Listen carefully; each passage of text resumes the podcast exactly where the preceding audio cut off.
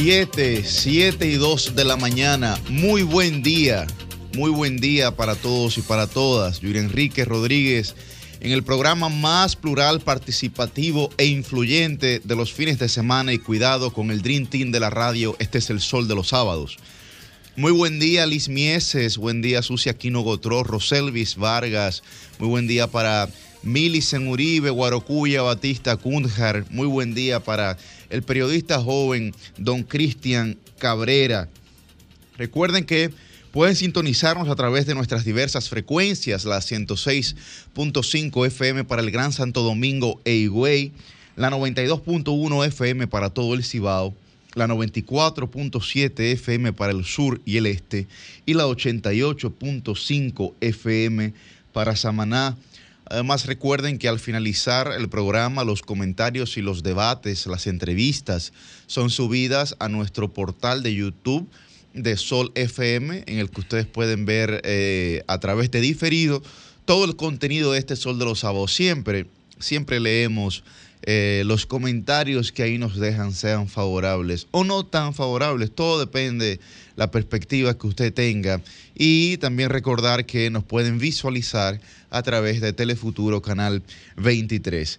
Muy buen día, Cristian. Buenos días a la República Dominicana en este sábado 18 de junio, año 2022.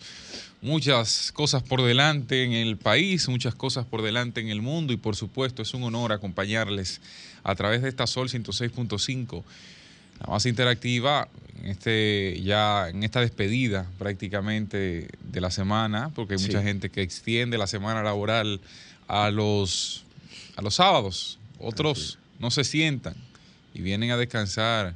Eh, en algunos casos los lunes, hay gente que la semana es un poco al revés, pero bueno, aquí estamos. Sobre todo un saludo a esa gente que bien temprano está en sintonía con nosotros, que forma parte de la actividad económica nacional y aquellos que sencillamente toman temprano un turno frente a su televisor, a través de la web o en su radio para acompañarnos en los diversos espacios y compartir con nosotros los principales análisis sobre los temas fundamentales del país. Así es, así es, Cristian. Muchísimas gracias de verdad a la gente que nos sintoniza. Mira, Cristian, tenemos, tenemos en el ámbito internacional, eh, todavía se siguen celebrando elecciones. De hecho, mañana será la segunda vuelta en Colombia y parece, parece ser que hay posibilidades a pesar de lo que se visualizaba en un inicio, de que no las hubiesen, pero parece que sí hay posibilidades de que Gustavo Petro pueda ganar la presidencia en Colombia. Ha venido en una carrera ascendente y así lo han demostrado todas las encuestas en términos de tendencia, ¿verdad? Y eso es lo que uno valora en términos políticos, las tendencias de las encuestas de cara a unas elecciones y esas tendencias han mantenido en su, en su pico o lo han reducido en algunos casos al contrincante de Gustavo Petro, que es Rodolfo Hernández. De hecho, han salido una serie de videos durante todas estas semanas. Eh, el, aspirante a la presidencia, Rodolfo Hernández, en yates, en fiestas, con, con mujeres en indumentarias eh, no, tan, no tan políticas, pero sí democráticas pero no tan políticas.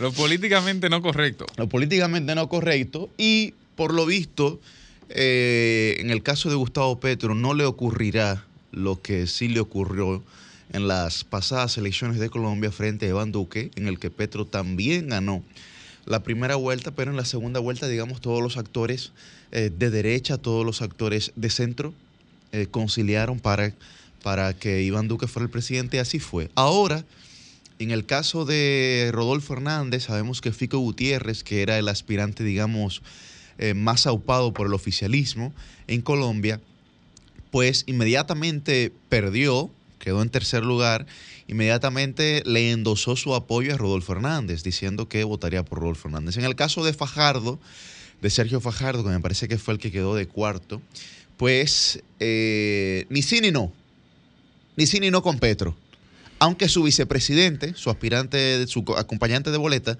sí dijo que votaría por Petro. Y ahí, pues parece que las cosas se nivelaron eh, un poco. Las otras elecciones que hay, Cristian, son las elecciones mañana de la comunidad andaluza en España, que es tal vez eh, la principal eh, comunidad en términos políticos fuera de lo que es la comunidad de Madrid, lo que es Cataluña, que es donde está Barcelona. Y la comunidad andaluza, pues, vi bastante activo al presidente Pedro Sánchez, presidente del gobierno español, pero también del Partido Socialista Obrero Español. Inclusive vi al, al expresidente Zapatero pronunciarse en Andalucía para las elecciones que se celebrarán mañana, en donde eh, los candidatos más fuertes, digamos, son los del PSOE, que es eh, Espadas, apellido Espadas, el del PP, que es el Partido Popular, que es apellido Moreno, y de Vox, que es eh, Macarena. Macarena. Que es Macarena. Un discurso bastante beligerante en alguna medida. Bueno, de barricada, de barricada, incendiario, un discurso incendiario. Eh, hay que recordar que Andalucía fue gobernada históricamente por el Partido Socialista Obrero Español hasta que llega muy recientemente el PP y Vox, que está más cerca que nunca. Exacto. Que está más cerca que nunca. Y eso quizás ha sido fruto del propio, del propio no resultado conforme a las expectativas de la gente en alguna medida pues que también de los partidos tradicionales. Se da algo importante en España y es que Vox le está tomando mucha partida a gente que tiene mucho descontento con el, con el, con el Partido Popular tradicional, digamos. Porque el Partido Popular ahora, luego de, de, Rajoy, luego de Casado y ahora con Feijó, su nuevo presidente, está a la derecha, obviamente, pero se ha inclinado mucho más a ser un partido de centro-derecha, un partido de conciliación que le ha bajado bastante a, esa, a esas actitudes virulentas que Vox ha aprovechado. Que Vox, sí, exacto. Y, pero hay que decirlo, o sea, eso no es, eso no es algo fuera, fuera de lo común en lo que la política últimamente ha tenido. Tú te vas a Argentina y ves el caso de Mille. Sí, que, claro. que tiene un discurso eh, muy radical en algunas cosas. Y Más que provocativo. Y te lo dice una persona. O sea, yo creo que la mote de conservador a la derecha ya no le aplica, a, algunos de derecha ya no le aplica en absoluto, porque terminan siendo todo lo contrario. Pero ojo, eh, lo que se está dando en, en la comunidad andaluza hay que ponerlo sobre la mesa porque hay las discusiones, yo vi varios de los debates eh, que se escenificaron y de verdad es bastante interesante cómo la política, aunque en España nunca ha sido tan apartada de eso, pero la política, le guste usted, usted el discurso o no, ha vuelto en alguna medida a la ideología política. Porque la, dispersión de ideas y, el adaptarse, vamos a decir así, la política líquida, donde usted se adapta únicamente a lo que una encuesta la roja, a lo que el resultado, eso, eso como que va quedando eh, relegado a un segundo plano y dice, bueno, esto es lo que yo pienso. ¿Te gusta? Bien. ¿No te gusta? Sí, pero esto, esto es más o menos donde nos podemos encasillar. Y nuestra elasticidad no es tal que podemos adoptar una política de izquierda radical, siendo nosotros de derecha radical. no es matizada. Entonces, eh, eso yo no digo que sea bueno o malo.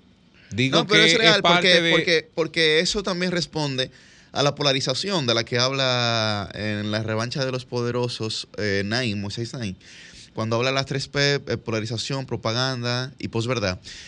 Responde a la propaganda, responde a la posverdad y responde a la polarización. Porque si vemos el caso de Francia, ¿qué pasó en la segunda vuelta? Polarizado entre, entre la extrema derecha, que era Le Pen, y Macron concentrista. Si vemos el caso de Colombia, polarizado completamente entre Rodolfo Hernández, que es un derechista, y eh, Gustavo Petro, que es un izquierdista eh, hasta algún punto radical.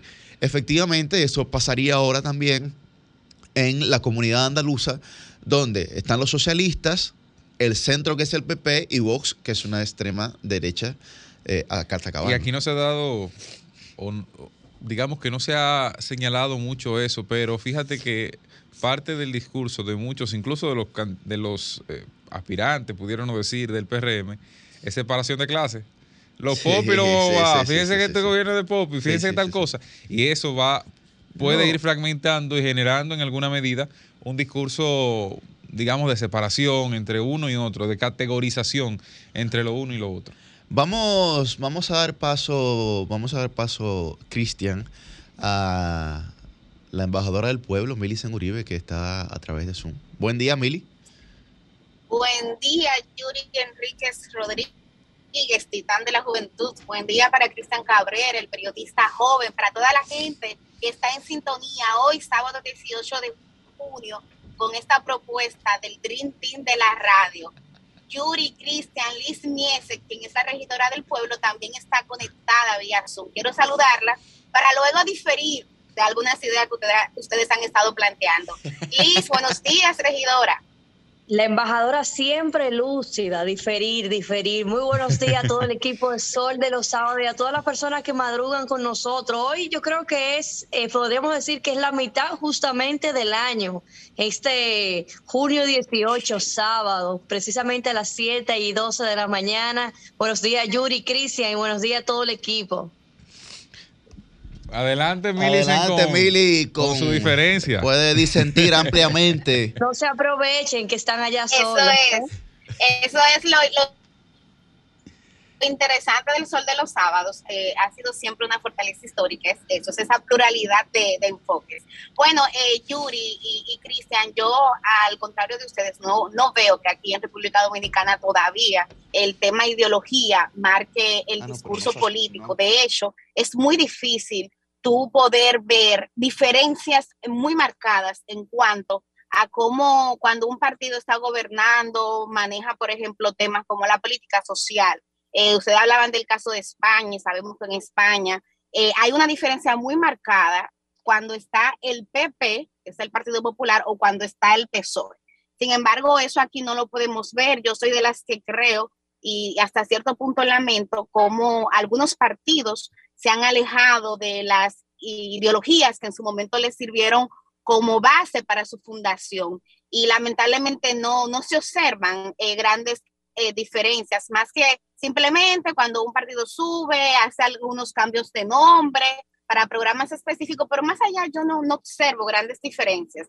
Y lo lamento porque yo creo que sería interesante. Ustedes hablaban, por ejemplo, de cómo eh, ahora en Colombia me ganan elecciones y, y hay dos ideologías marcadas muy distinta. Lo mismo vimos en el caso de Chile. Y así Latinoamérica ha sufrido en los últimos 20 años, digamos, diferentes olas donde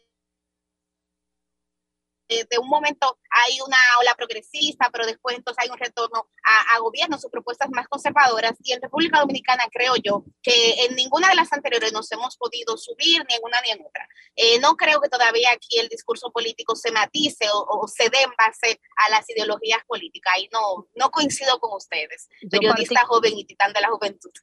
Yo particularmente sí coincido con Millicent, creo que nosotros todavía como país no estamos ni cerca, o sea, ni, ni cerca a, a, ver países como España y, y, diferentes países, porque al contrario, yo sí veo que aquí en la mayoría de los partidos, incluyendo el, incluyendo el PRM, creo que poniéndolo eh, adelante en la fila, tienen muchos eh, militantes, muchas personas de, renombre del otro partido con ideologías totalmente diferentes y se ve y se ve inclusive en el día a día como unos tienen una opinión muy marcada y otros otras opiniones que van totalmente como que uno se va para la derecha, camina para la derecha, full, el otro para la izquierda y otros obviamente en centro como es, la es, es, el tema de las ideologías, pero sí el país todavía está muy lejos de tener ideologías marcadas como se ven en otros países.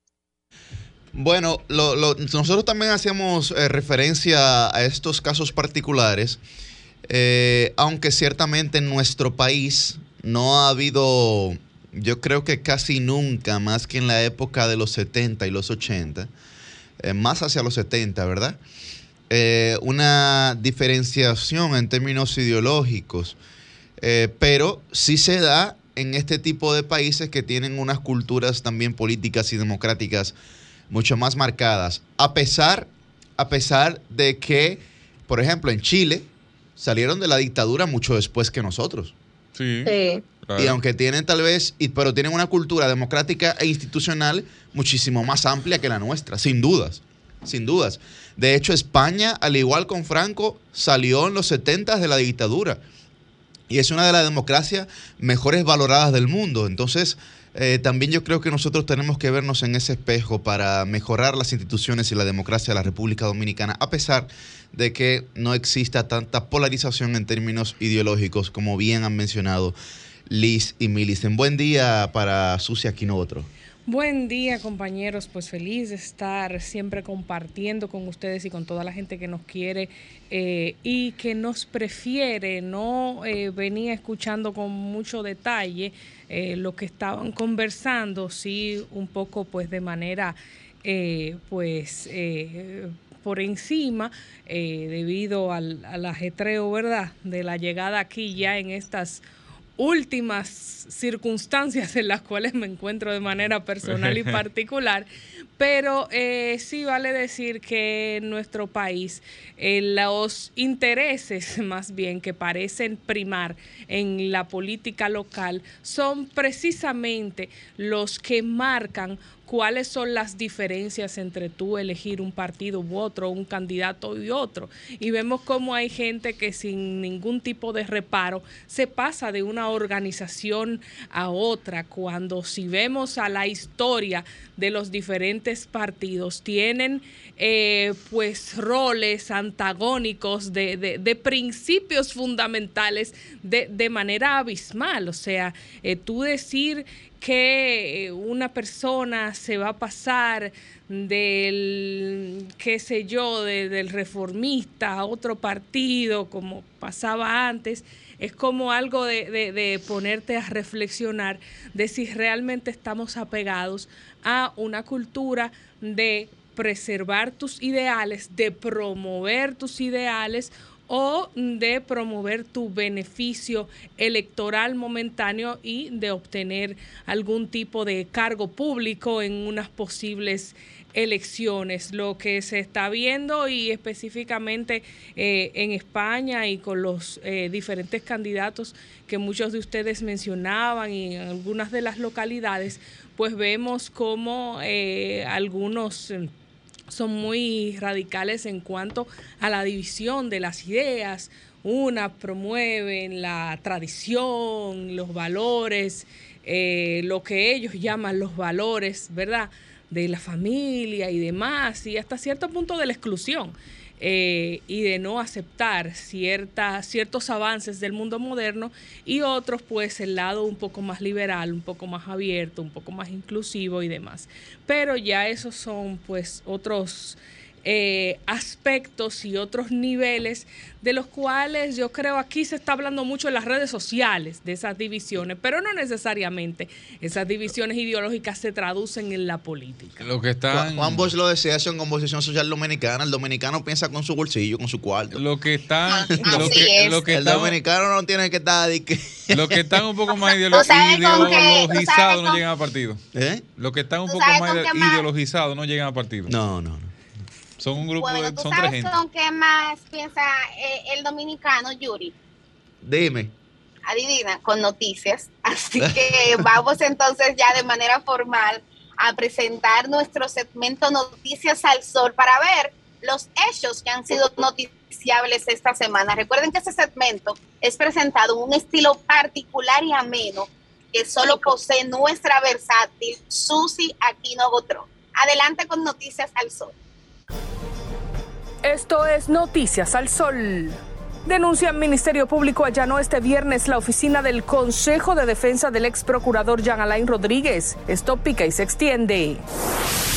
Advierten que asesino de Orlando Jorge Mera anda inventando fábulas.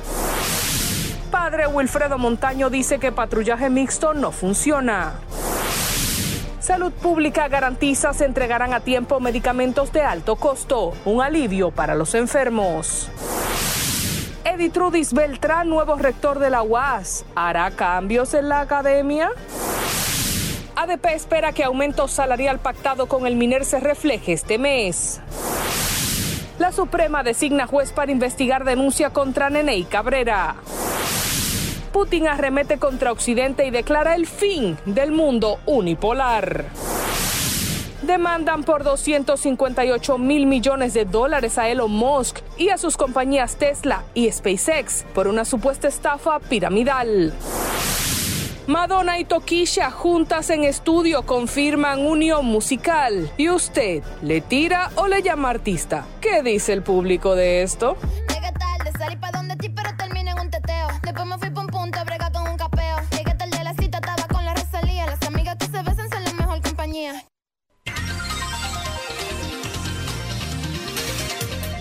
Bueno, muchos temas, muchas noticias.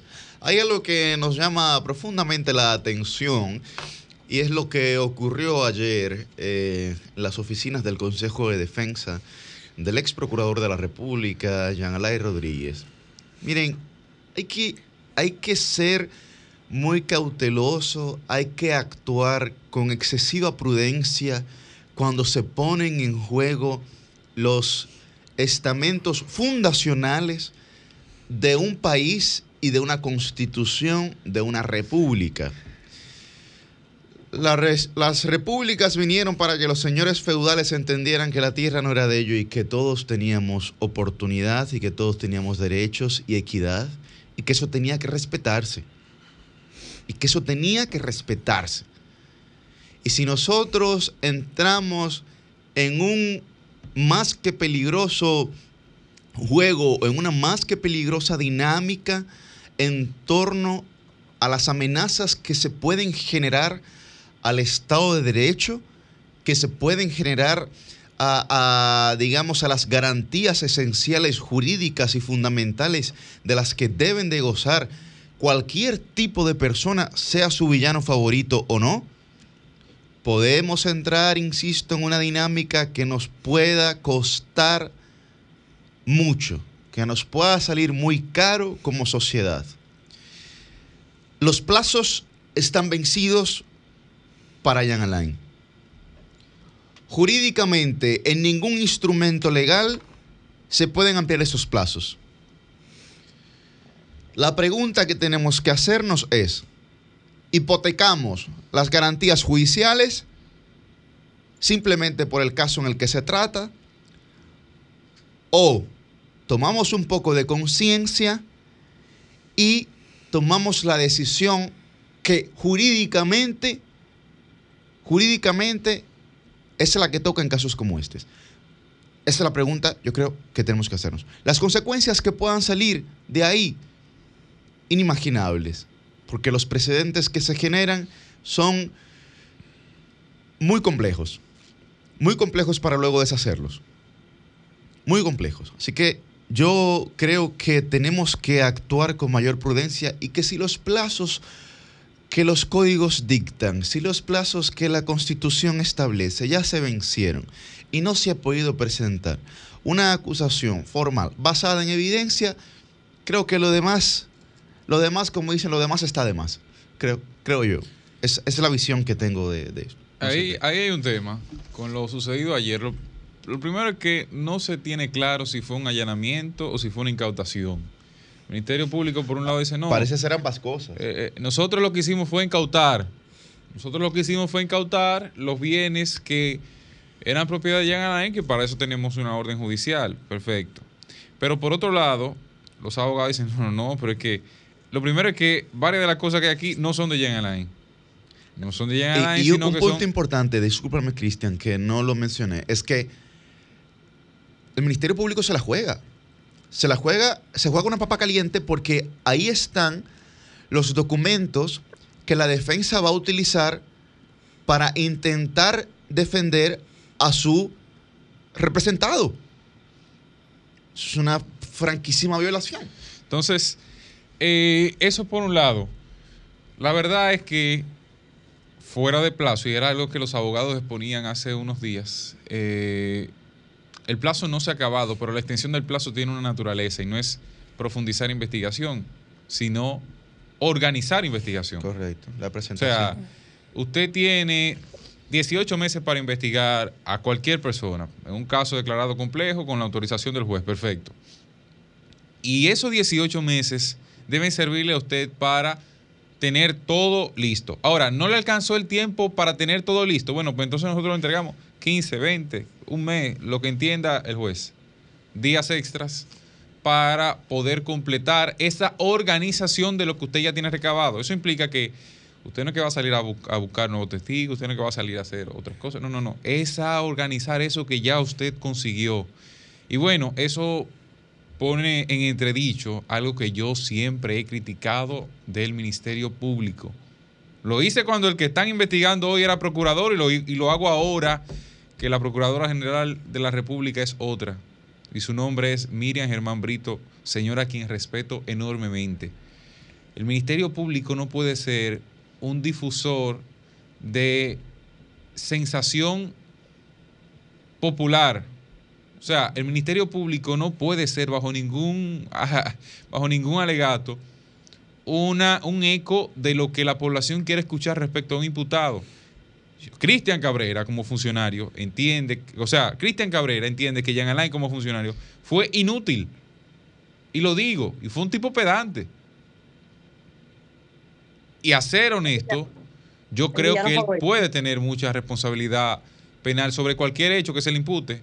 Eso no se lo quita a nadie. Ahora, el mecanismo utilizado para eso no puede abrogárselo bajo ese entendido el Ministerio Público. Y eso hay que tenerlo claro, porque mañana es Cristian Cabrera el acusado. Y ellos, pues, ah, no, la investigación, vamos a durar dos años en la investigación, dos años y medio. Pues nosotros entendemos que es así. No, espérate. Es que hay reglas claras para todo. Y, y, eso debe tenerlo. Y, y, no puede el Ministerio Público en ese proceso ni siquiera dar, dar alguna, dar a entender alguna pequeña franja que no tiene eso con lo que dijo que se contó, se contaba en principio. Esos camiones de prueba yo lo vengo diciendo, cada vez que el Ministerio Público solicita un, aplazamiento, olvídese del mundo, es que hay cosas que faltan. El que está listo, sale, le dicen venga ahora y arranca.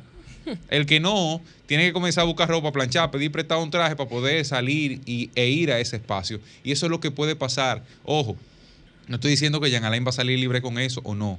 Ahora, el Ministerio Público tiene que cuidar muy bien sus pasos porque cualquier cosa puede ser o mal interpretada o puede ser una revelación de lo que realmente está sucediendo con ese y cualquier otro caso. Mira, quiero señalar dos quiero decir algo sobre, este, este, caso, tema particular.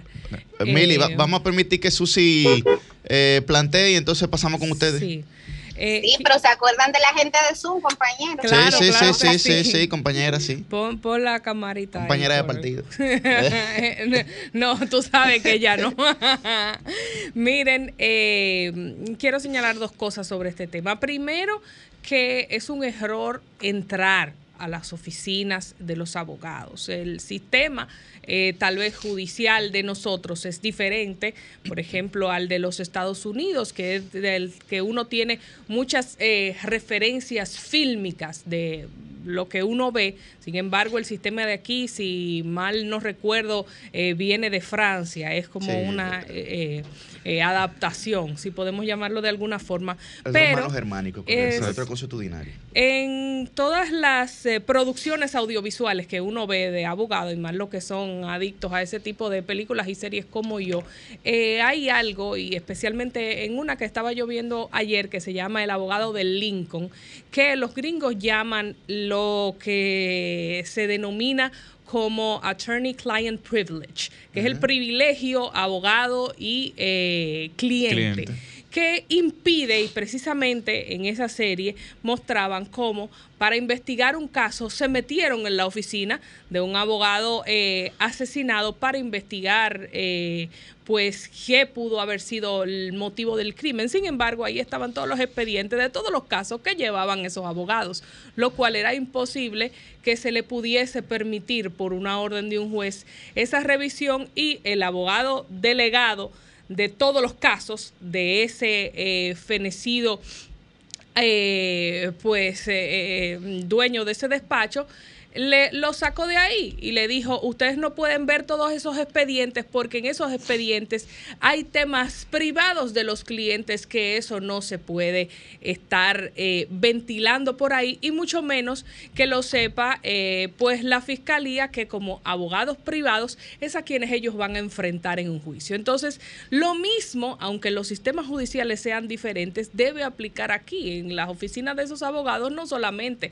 eh, están casos a los cuales ellos se van a enfrentar y se están enfrentando en las salas de justicia de nuestro país, sino que hay muchísimos casos de los cuales hay una privacidad que mantener.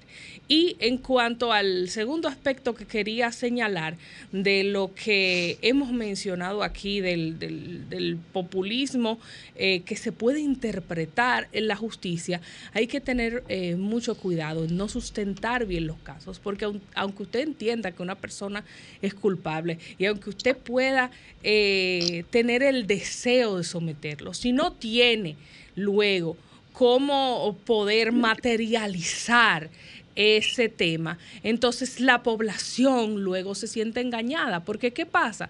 ¿Qué dice la sociedad? Bueno, intentaron darnos lo que queríamos, metieron a esta persona presa, eh, se le dio medida de coerción con prisión preventiva y luego a la hora de la hora salió libre.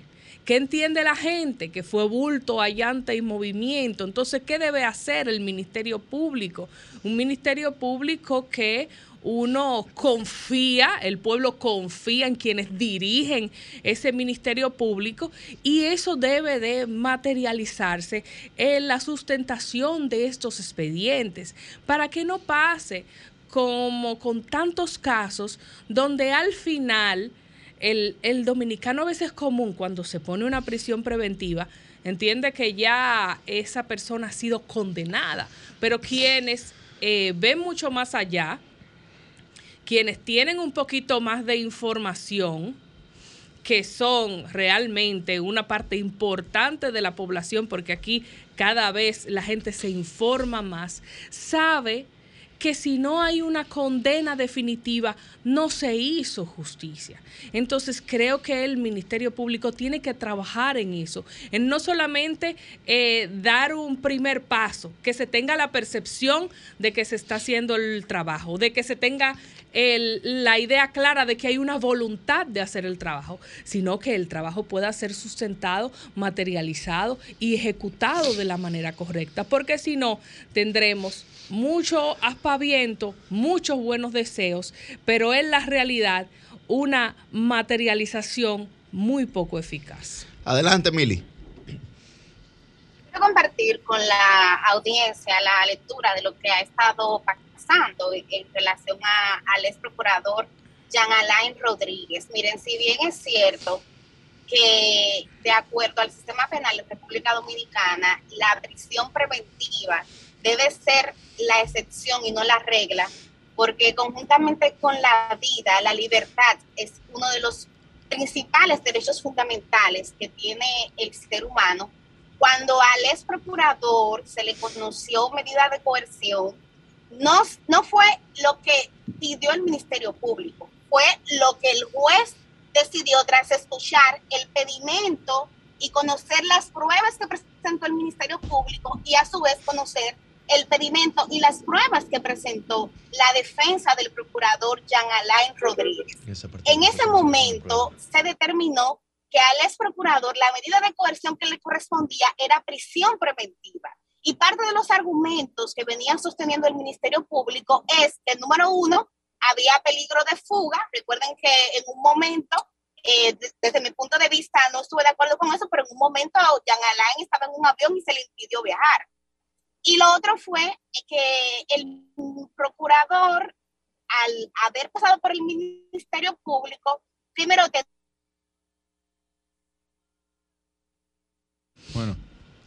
tenía acceso a información privilegiada, tuvo el Ministerio Público en ese momento, a lo que se llama intimidación de testigo. Entonces, la justicia, no el Ministerio Público, en buena ley, de acuerdo a los procesos penales que se contemplan en República Dominicana, determinó que en este caso procedía a la prisión preventiva. Lo segundo que quiero señalar es que tengamos cuidado con querer insinuar que lo que le pase al procurador, al ex procurador general de la República, le puede pasar a la mayoría de la gente. Yo creo que no, yo creo que es lo contrario.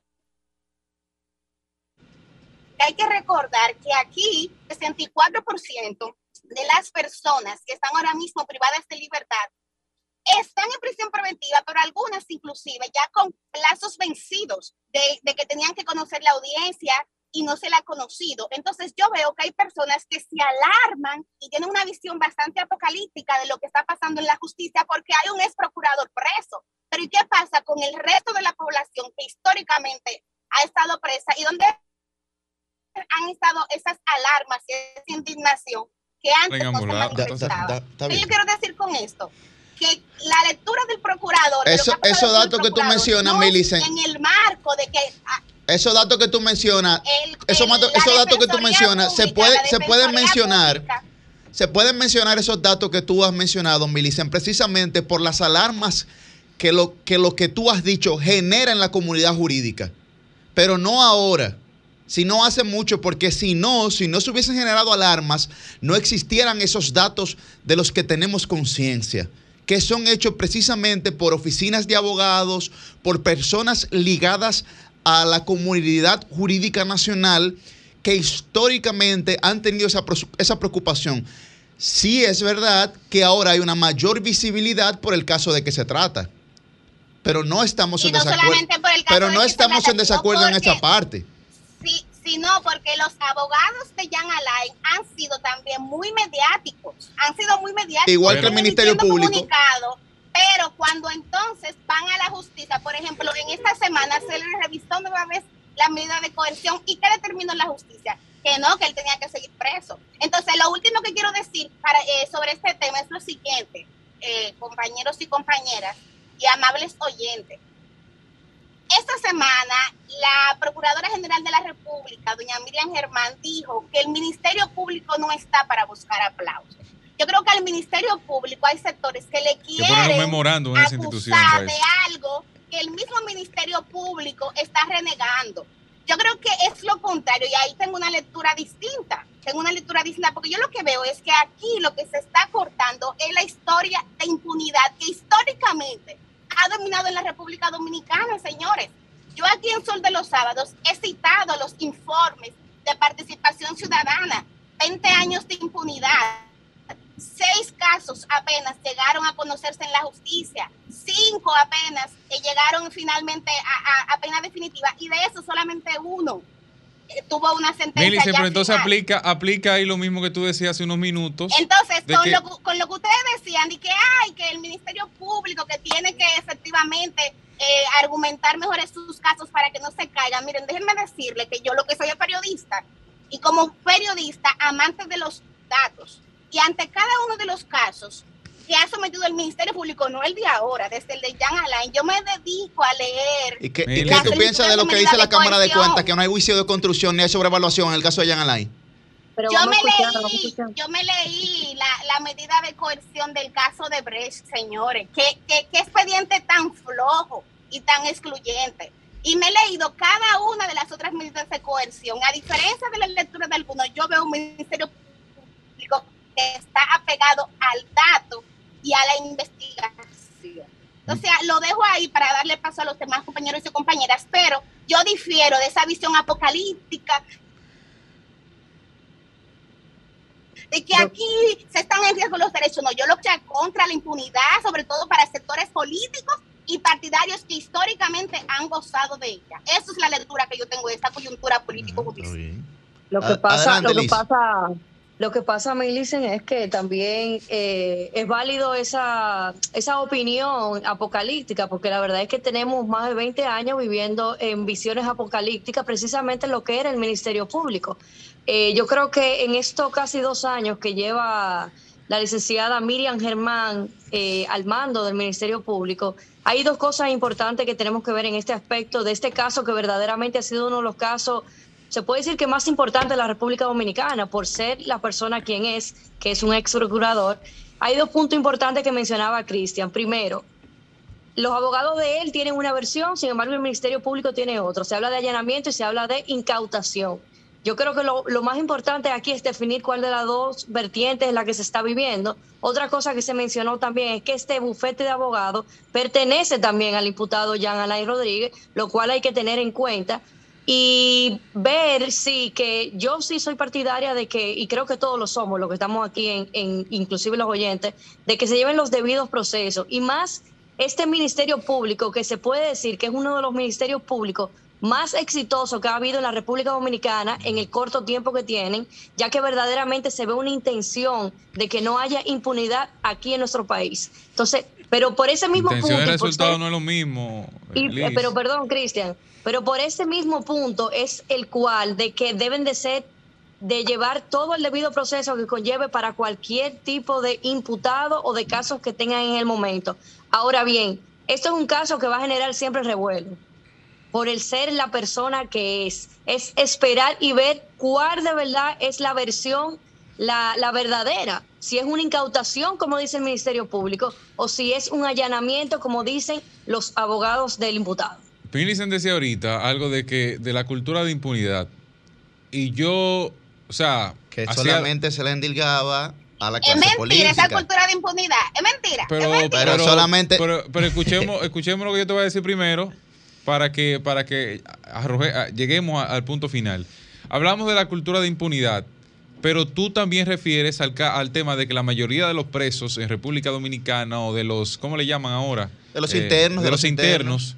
eh, No, son, son, son, son producto, son producto de un, un elemento de prisión preventiva, ¿verdad? De populismo. Pero, pero si ellos son fruto de esa prisión preventiva, ¿dónde está también la Procuraduría General que tiene a su cargo todo eso para agilizar esos procesos y sacar a esa gente de ahí? y además, O sea, eso, hace- eso también es no, impunidad pero eso hace y es una impunidad malacerante todavía. Eso hace cuestionar, eso hace impunidad cuestionar, malacerante eso se hace cuestionar la labor de los jueces también. entonces, aquí lo que estamos hablando es, no es que ese, no es porque sea a favor de un lado o del otro. Está mal con Jean Alain y está mal con el Papa Francisco que venga. Claro, eso si, es. si se muda para la República Dominicana. Y estará mal si se hace con cualquier funcionario de este gobierno al momento de que le toque salir. Porque si algo hay garantías, es que todo el que pasa por el tren gubernamental será ex en algún momento.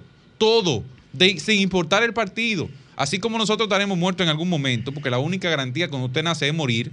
Asimismo, todas esas personas van a ser exfuncionarios. Entonces, el tema del debido proceso no es porque fulano esté al frente hoy y fulano esté Claro. preso. No, no, no. Es que si mañana yo soy investigado y se monta, porque nadie tiene más poder que el Estado para montar una campaña de descrédito contra quien sea. No digo que sea el caso con Jan Lai, reitero.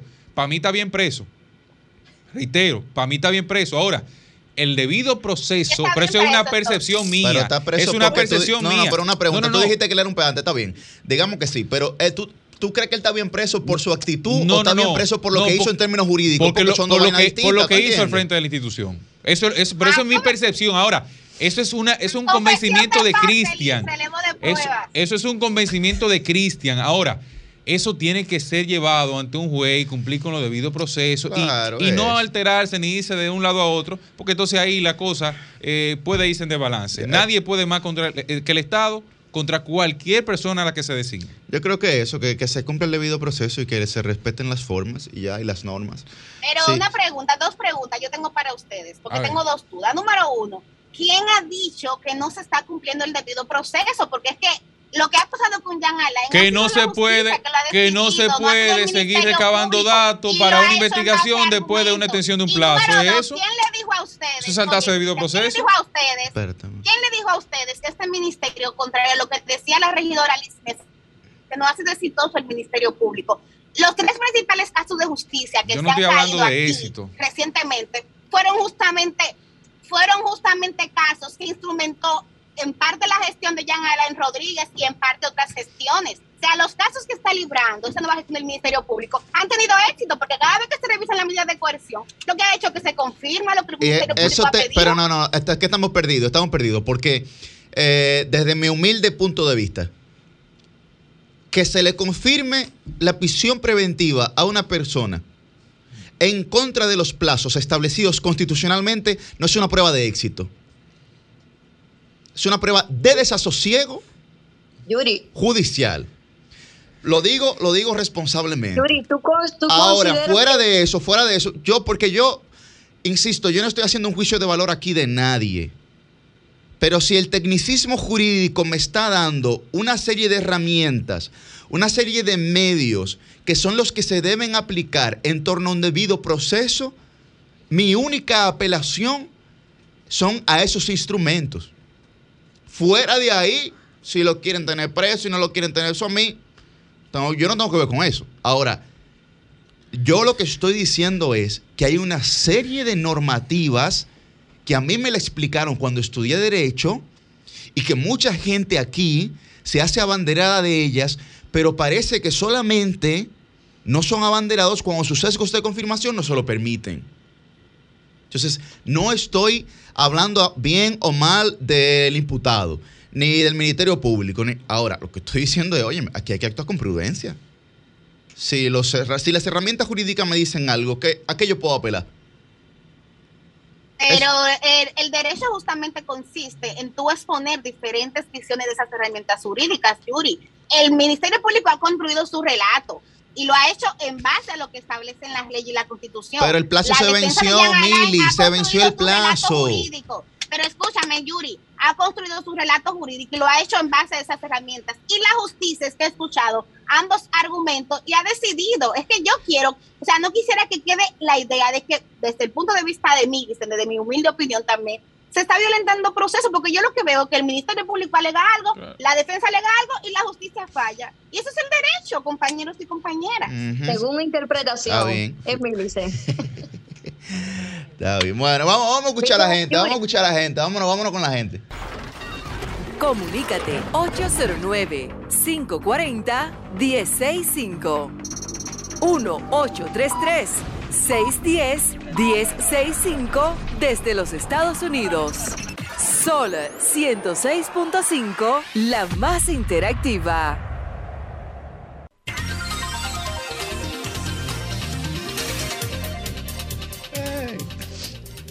Vamos arriba. Buenos días, ¿su nombre y de dónde? Buenas, Julio Araujo de Mano Guayabo. Adelante, Mano Guayabo. Con lo que yo oigo a la joven Milicen diciendo, yo lo que entiendo es que aquí debería cerrarse la justicia y que la justicia funcione desde los medios de comunicación. Porque ¿quién va a creer justo que una persona, no importa que haya hecho lo que haya hecho, sin que se le haya demostrado, o sea, sin que se le haya, eh, ¿cómo te explico? Como ahora que no se le ha presentado acusación, dure dos años preso eso, yo no, no se está diciendo que Jan Alain sea eh, culpable o no. Eh, todo el mundo entiende que Jan Alain debe, estar preso y, y, hasta lo que se ve, pero la justicia somos nosotros, la justicia es la radio, la justicia son los jueces, ellos son los que deben decidir, pero pero eh, todo el mundo aquí entiende que Jan Alain hizo lo que lo que hizo y que debe estar preso, o sea vamos a, cerrar la justicia y vamos a, poner en los medios de comunicación ya lo que se diga en los medios de comunicación eso es lo que lo que lo que lo que va. Ahí está su llamado. Gracias Manuel Guayabo.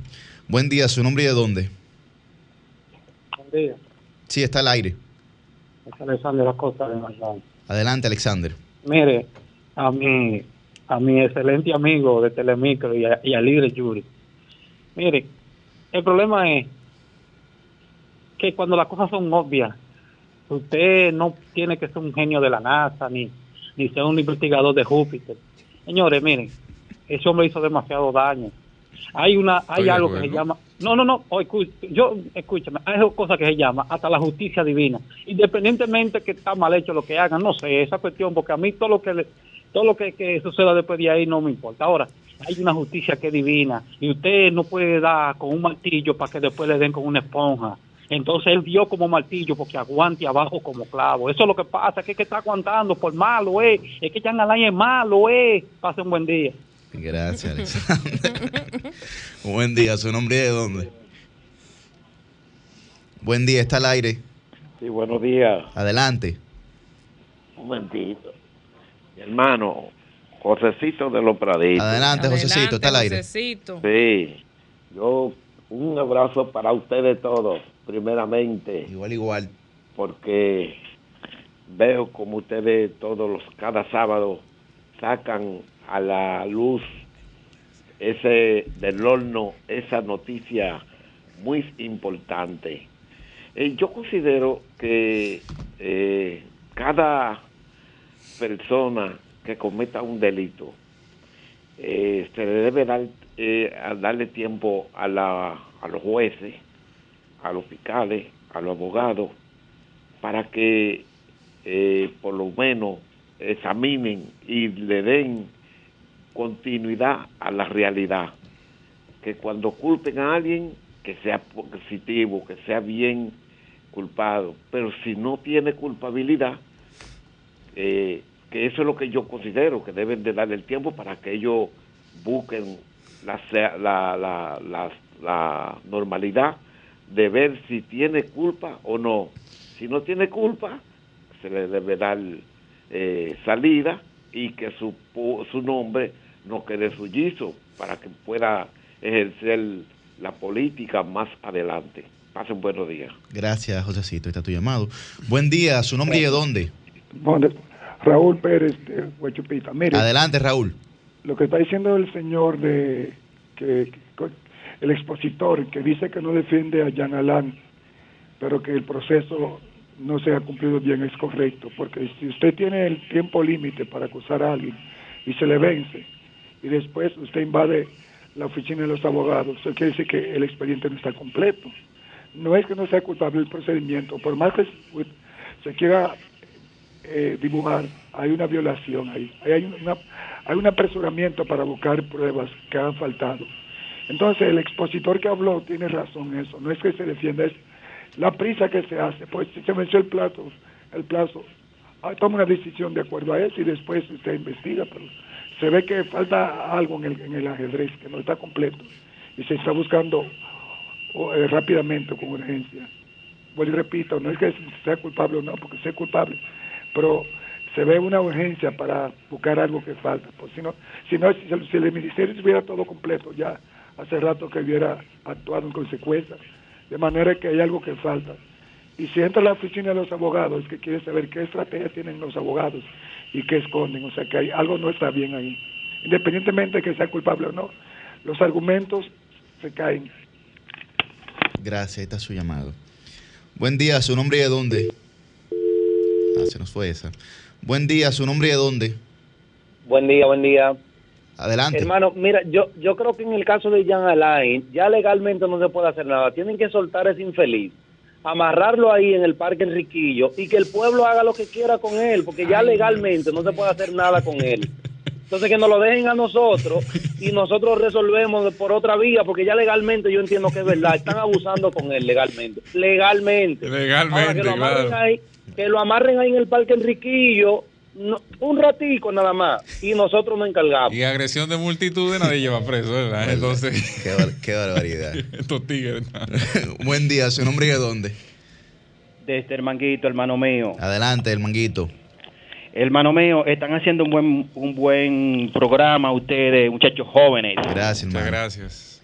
Óyeme, eh, lo, lo de la justicia con Ayala- Ayalán y con todos los dirigentes del PLD, sabemos que es una cosa personal, ¿me entiendes?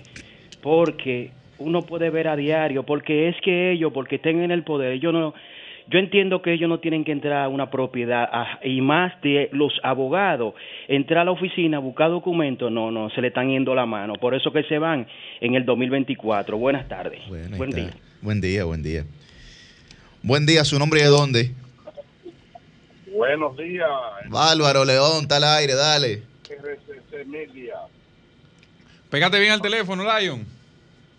El León de Manhattan. Sí, que no te escucha casi. Te escucha lejos. Sí, pero entonces, eh, pero me están escuchando. Sí, dale, Ahora dale. mejorcito. Ahora mejor. Pégate, Eh, pégate. No, para, para decir dos cosas. Lo primero es que esa cuestión de esa circular que mandaron de que para que todo el personal médico estudie creol ha sido una de las estupideces más grandes que yo eh, he escuchado en, mi vida. Porque en esos hospitales lo único que hay que poner traductor y haitiano que estén legales aquí y ya, y no hay que poner a, a lo, a lo al personal médico hacer una, una carrera extra para ganar lo mismo. Entonces, por otro lado, señores, ahí dijo uno, eh, está bien, yo estoy de acuerdo, pongan a Yanalán ahí, pero recuerde que Punta Catalina costó 228 mil millones de pesos. Y Luis Abinader le iba a arreglar, vamos a ponerlo junto a Yanalán y a Luis Abinader, porque le regalar Punta Catalina. Buenos días. Buen día, León. Buenos días, ¿su nombre y de dónde? Sí, de Puerto Plata, eh, Ramón, sí. Adelante, Puerto Plata. Sí, mire, para mí, para mí, ese es el, expediente de resentimiento y del odio. Y da pena que una señora como eh, la procuradora Miriam Germán se preste para eso cuando ella fue víctima de, de- del, problema cuando no fue escogida, porque es por eso que ella, ella trae eso. Eh, y me doy cuenta que una cosa es cuando la persona está afuera y, y otra es cuando están dentro. El mismo caso pasó con el jefe de la policía.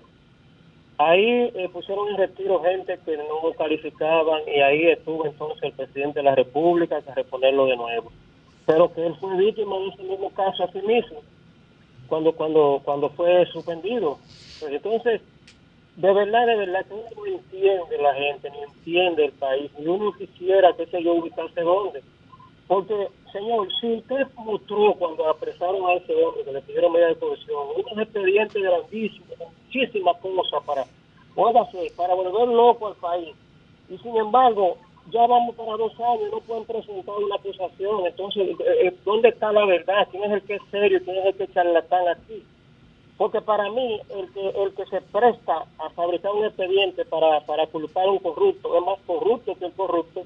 Y, de que se presta para crear un expediente para culpar a un criminal es más criminal que el criminal.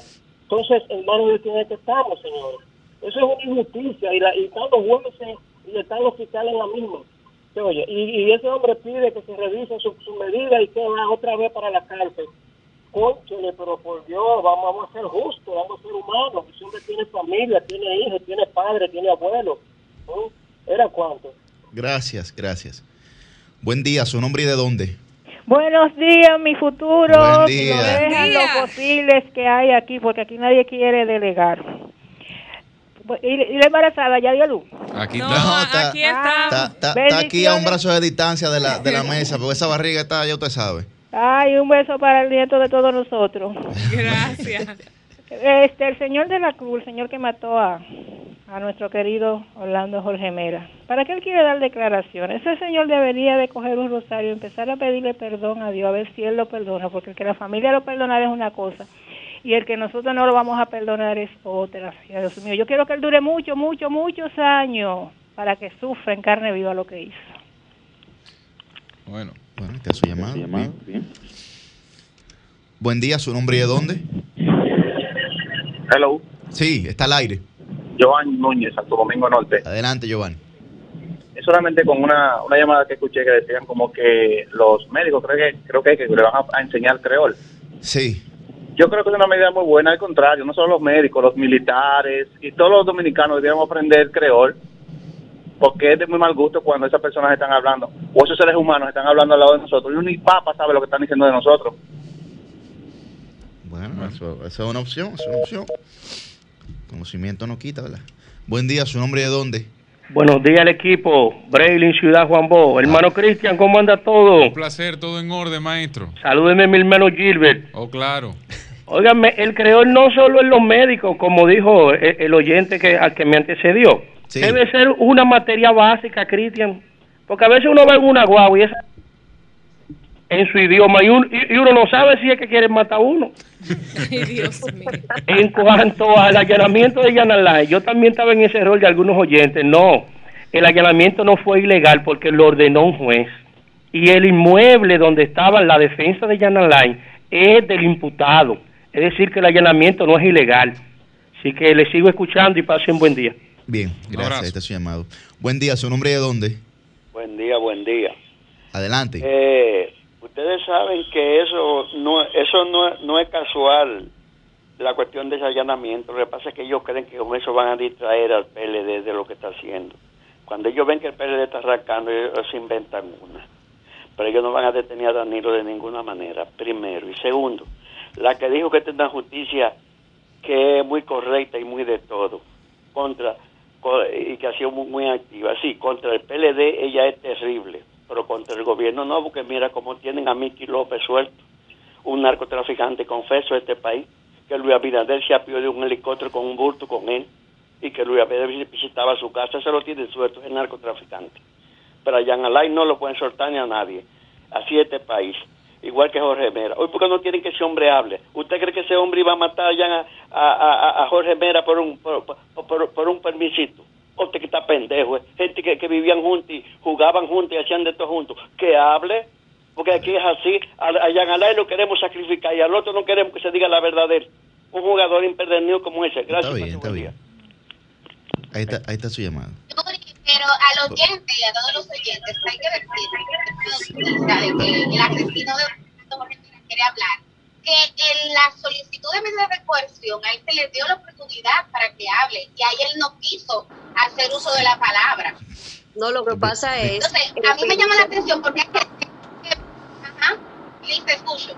No, que parece que, que el oyente tiene, o sea, reclama unas cosas, sin embargo no ejecuta las mismas de manera eh, general, porque pero es- al final bien. del día, un poco incoherente los comentarios de uno contra otro. Sí, pues, es- esa es su opinión, está bien. Buen día, su nombre y de dónde está el aire. Exacto, justamente eso era Buen lo que día. decir, que para alguna gente, no sé, para Ramón López de Ato Nuevo. Sí, Ato. Nuevo, adelante. Adelante.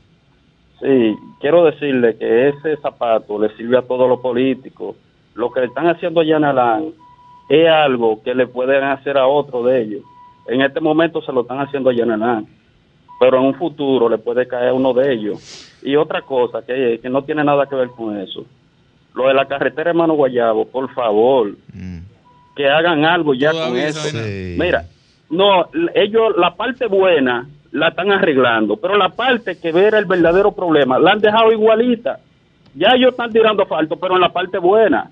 La parte mala, ya ellos la tienen preparada, pero está igualita. Es un calvario que nos tienen a nosotros, los moradores de ese sector. Muchas gracias.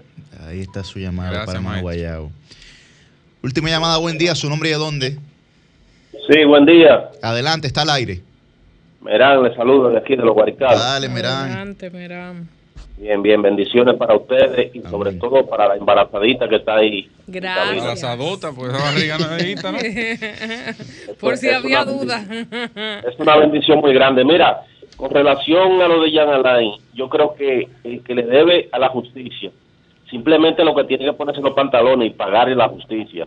Y eso sirve como me, me antecedió para todos los políticos, la clase política que se creen que son muy grandes cuando están ahí en los puestos. Y los puestos son pasajeros y deben entender que si metieron la mano deben pagar. Eso es simplemente. Pasen muy buenos días. Una, una última, Jenny, una última, Jennifer, porque... Buen día, su nombre y de dónde. La gente Sí, buen día. la gente quiere. Adelante, está al aire. Le habla licenciado Juan Raulín Jiménez, el ministro desde Santiago. Adelante, ministro. ¿Puedo dar mi opinión personal sobre Ayalán? Dale, dale, claro, está al Ok, aire. per- oh, perfecto. Nosotros entendemos que el Poder Judicial no puede tomar decisiones basándose a una emoción social o a una presión social, sino que debe basarse a los elementos de prueba que puede aportarle el Ministerio Público al mismo. Entonces, ahí sí, porque mientras tanto, el señor Ayalán, eh, mientras no se muestre lo contrario, puede presumir de su inocencia, ¿sí o no? Sí, entendemos que sí. Entonces, el Poder Judicial no puede basarse en una emoción social, sino a los elementos de prueba que puede aportar el Ministerio Público. Así que yo le hago un llamado al Ministerio Público, voy a aprovechar este medio para decirle que investiguen, que no carezcan de investigación, que hagan una minuciosa investigación para poder aportar al, mini- al Ministerio, al Poder Judicial y así tener efectividad en el caso. Gracias. Gracias, cambio y fuera.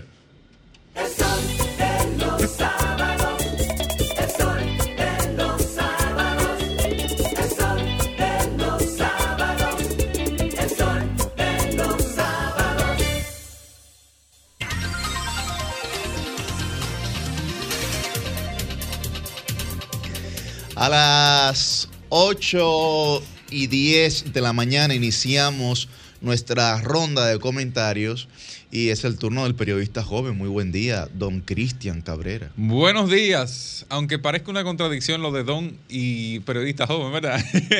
Aquí estamos, en estos 25 minutos que me tocan de comentario en este sábado, ¿verdad?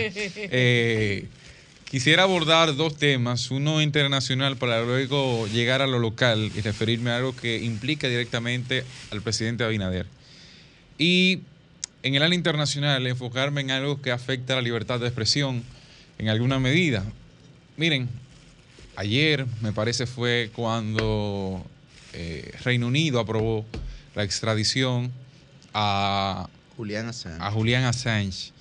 Aquella figura, autor, propietario, como usted quisiera entenderlo, de Wikileaks, espacio donde fueron filtrados miles de documentos que tenían información sensible y que permitió, fue prácticamente una remoción del mundo. Recuerdo que aquí incluso se señaló a varios funcionarios de, del momento, eh, prácticamente todos los países tuvieron algún tipo de, de impacto con la filtración de estos documentos que permitió ahondar investigaciones por corrupción, temas de seguridad nacional y, muchísimos elementos que, a fin de cuentas, removieron el escenario político internacional.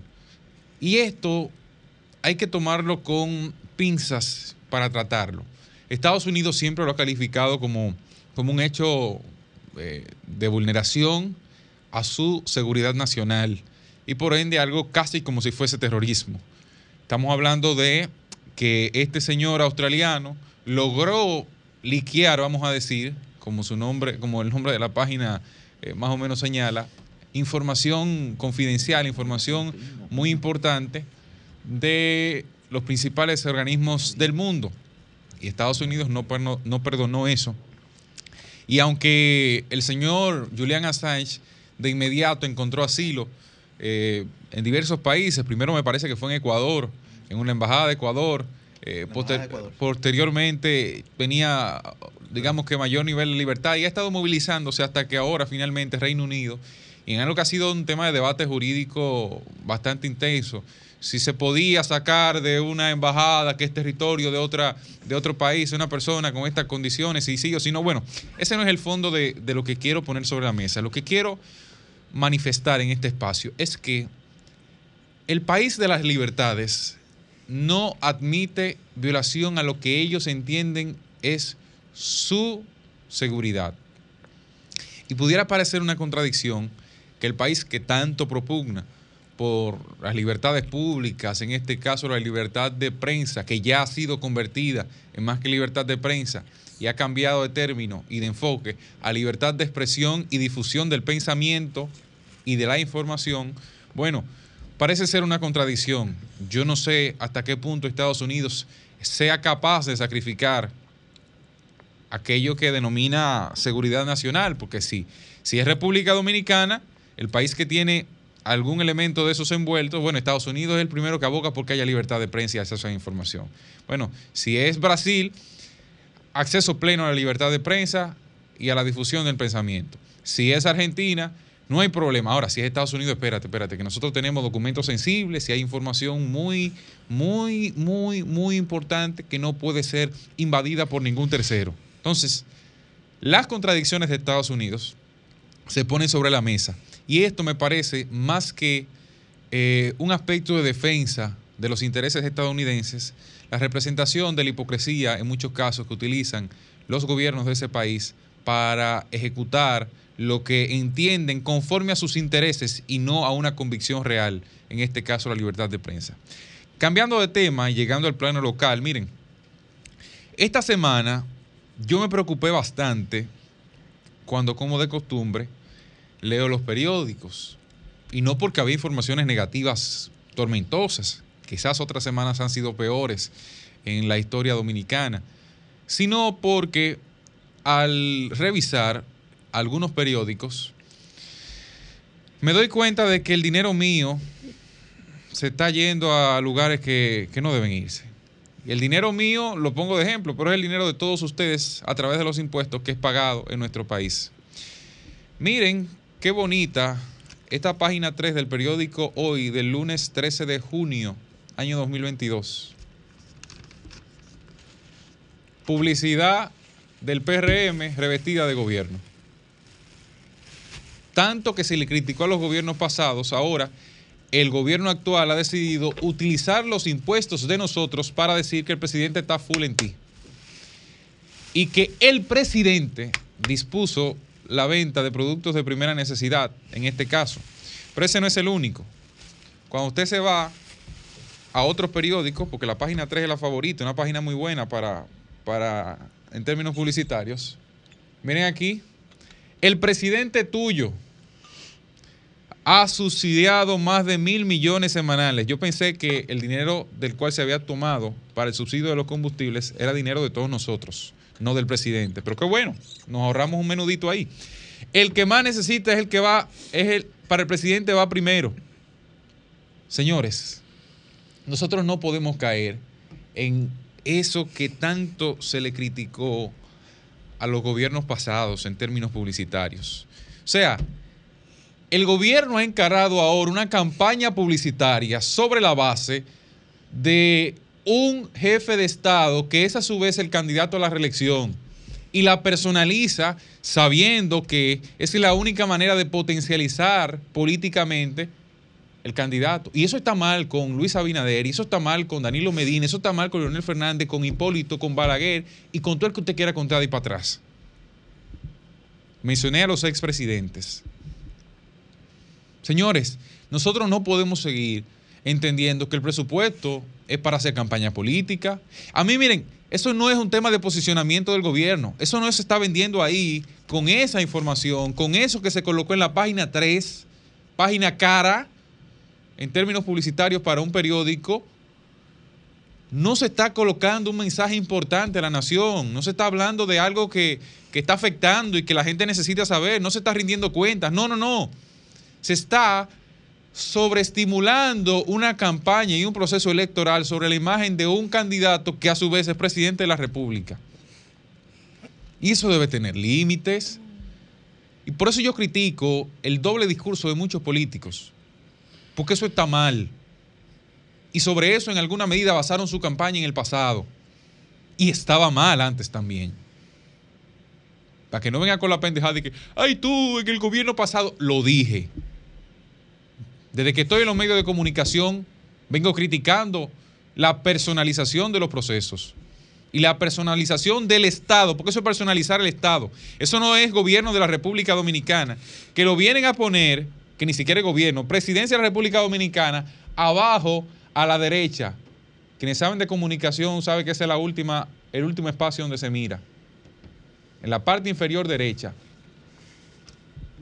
Entonces, nosotros ahora, además de la crisis, nos enteramos con eso, no de que el presidente esté en nosotros, no, no, no, de que vamos a costear la campaña política del gobierno. La política, no la informativa, la política. Y esa publicidad, si es bien dirigida, no hay problema. Si es una publicidad informativa, no hay problema. Si es una publicidad explicativa, no hay problema. Si es de rendición de cuentas, tampoco hay problema. Ahora, si es de sobredimensionar la imagen de un jefe de Estado, personalizando el Estado, tanto que se critica a Trujillo, eso es personalización del Estado. El presidente está full en ti. ¿Y qué me importa a mí que el presidente esté full en mí? Vamos a estar claros, señores. El Estado es que tiene que estar en mí y en cada uno de los ciudadanos de, de nuestro país. Y yo quisiera creer que el presidente no está de acuerdo con eso. Digo quisiera creerlo porque lo vi el lunes fue a principio de semana que lo colocaron y después de ahí solamente lo vi una vez más en los periódicos. Quisiera creer que fue un desmonte de parte del presidente de eso, porque eso está mal. Y la cabeza que haya pensado eso, señores, pero ni yo, yo creo que se te vio tanto. Yo metió a Danilo brincar charquito y cosas, pero con el logo del PLD, y en una campaña electoral, en el proceso de campaña, pero ahora fuera de campaña, con el presidente de la República personalizando, eso no está bien. Fomenten y expliquen sus obras, posicionen sus obras, su gestión de gobierno. Saquen eso de que el presidente está en nosotros. No, no, no. Eso no lo hace bien y la población se da cuenta de que nuestro dinero es el que están utilizando para posicionar a personas en cualquiera de los escenarios. Cambio y fuera.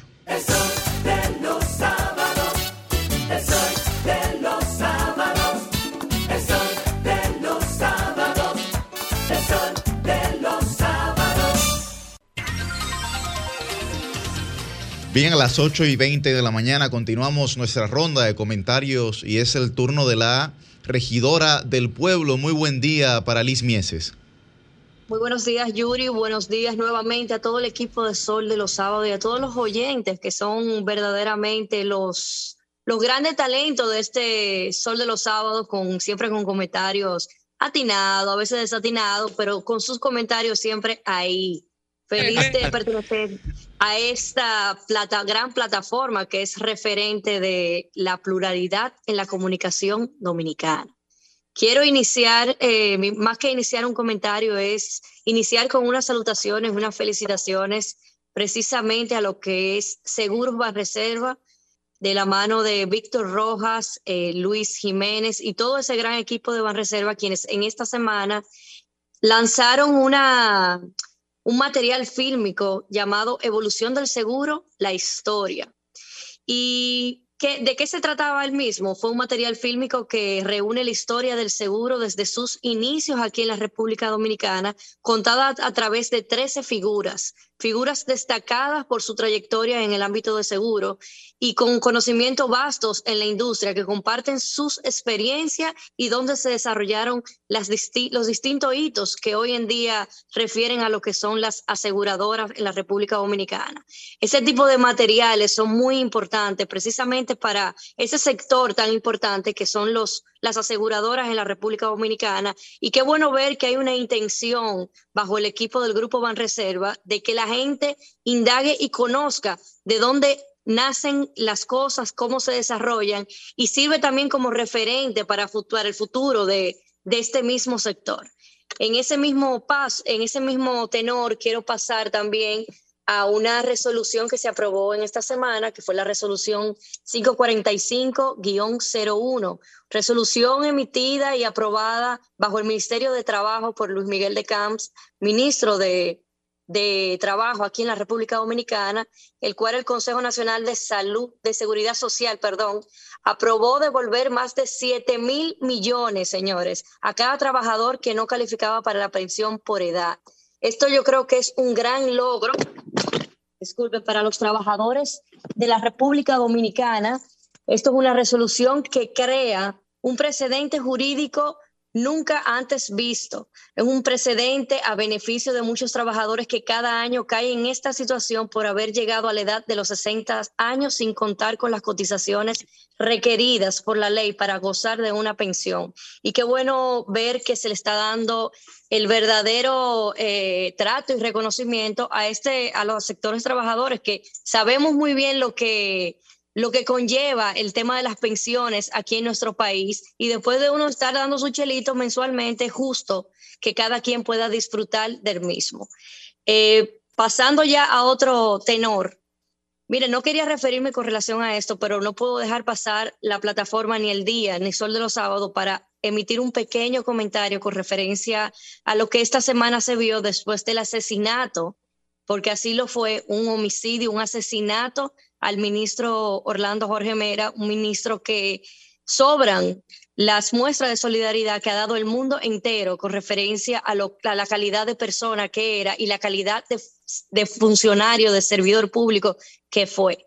Vemos a un matador, porque esa es la, esa es la, como yo lo veo, como un matador, no como, como un victimario. Para mí victimario hasta la palabra se oye bonita, o sea que este matador hoy, después de varios días ya, solicita eh, una intervención de la prensa para poder emitir comentarios y exponer su, su versión de las cosas, lo cual es totalmente democrático y válido siempre y cuando se haya hecho en, los, en, el momento donde se le solicitó. ¿Por qué no lo hizo con un juez? ¿Por qué ahora, después de tantos días? Porque en estos días fue donde pudieron eh, hacer una historia y yo le voy a decir de manera particular, independientemente de la cercanía o, que conocía a esta persona que fue asesinada después de siete, seis, siete balazos, yo creo que las personas, aquí tenemos que dejar el mediatismo y dejar de jugar con, con la conciencia. No se puede matar a una persona dos veces. Ya usted la mató y la mató y la remató.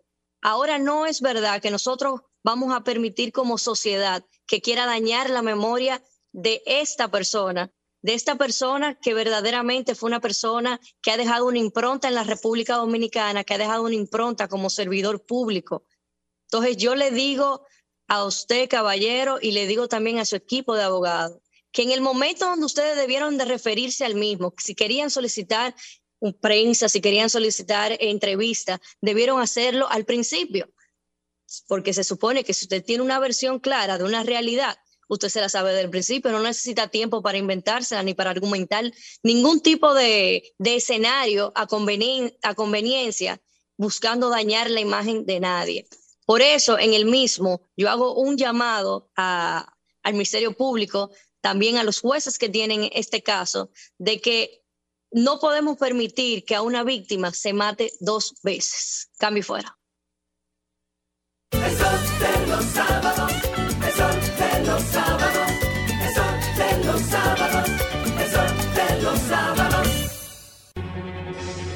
licenciada, la, la, la, la licenciada denunciando los males, la licenciada, la, la, la, la licenciada pura expresión. A las 8 y 26 arranca en FA. Muchísimas gracias, Yuri, a todos mis compañeros, Cristian, Millicent, Liz, a Roselvis, que estuvo también de cumpleaños. Gracias por estar siempre ante estos micrófonos y a toda la gente que nos quiere y que nos prefiere y que está siempre en sintonía con este Sol de los Sábados. Señores, tengo varios temas. En esta semana, el primero, hubo una noticia positiva en torno al Consejo Nacional de la Seguridad Social y a las AFPs y a todo el empleador que estaba pendiente de que se le cumpliera esta deuda eh, pues eh, de muchos años con el tema de suspensiones. Luego de un proceso de diálogo, esto es importante resaltar, entre el gobierno, eh, también el sector empleador, los sindicatos, los empleados y las administradoras de fondos de pensiones, pues este Consejo, el Consejo Nacional de la Seguridad Social, emitió la resolución 545-01. ¿Qué dice la misma? Bueno, que se van a devolver unos 7 mil millones de pesos a unos 25 mil trabajadores que pues a la edad en que ingresaron al sistema no calificaban todavía para que pudieran recibir su pensión. Mediante una rueda de prensa, el ministro de Trabajo, que es quien preside este Consejo Nacional de la Seguridad Social, pues eh, manifestó que esto crea un precedente jurídico en materia a este tema porque va a lograr que se le garanticen estos derechos a unos trabajadores que cada año caen en esta situación porque llegan a, esta, a este periodo de tiempo y eh, al llegar a los 60 años sin contar con las cotizaciones del lugar no pueden recibir sus recursos, no pueden gozar de la pensión. ¿Cuáles son los requisitos que debe cumplir la persona que antes no calificaba y que ahora mediante esta resolución sí califican para obtener su dinerito, bueno, son los siguientes. Tener 60 años en adelante, poseer al menos 360 cotizaciones, estar cesante, es decir, no laborando por más de 30 días y estar afiliado a una AFP. ¿Qué pasaba hasta antes que se emitiera esta resolución en esta semana? Que si usted cumplía 45 años, si usted ya tenía los 45 años cuando se puso en vigencia esta ley de seguridad social, usted podía ser beneficiado con la devolución del 100% de su dinero. Pero ¿qué pasaba? Que habían personas que tenían 44 años y unos meses y por unos días, por unos meses, por un eh, periodo de tiempo ínfimo, entonces quedaban fuera, lo cual resultaba una injusticia para estas personas y se quedaban en el aire totalmente. Entonces ahora quienes hayan tenido 44 años en aquel momento, también podrán ser beneficiados con el retiro de su dinero de su pensión. También quienes padezcan una enfermedad terminal podrán acceder a la devolución de sus aportes y también los que reciben, por ejemplo, el seguro de vejez, discapacidad y supervivencia. Esto no le impide recibir su dinero.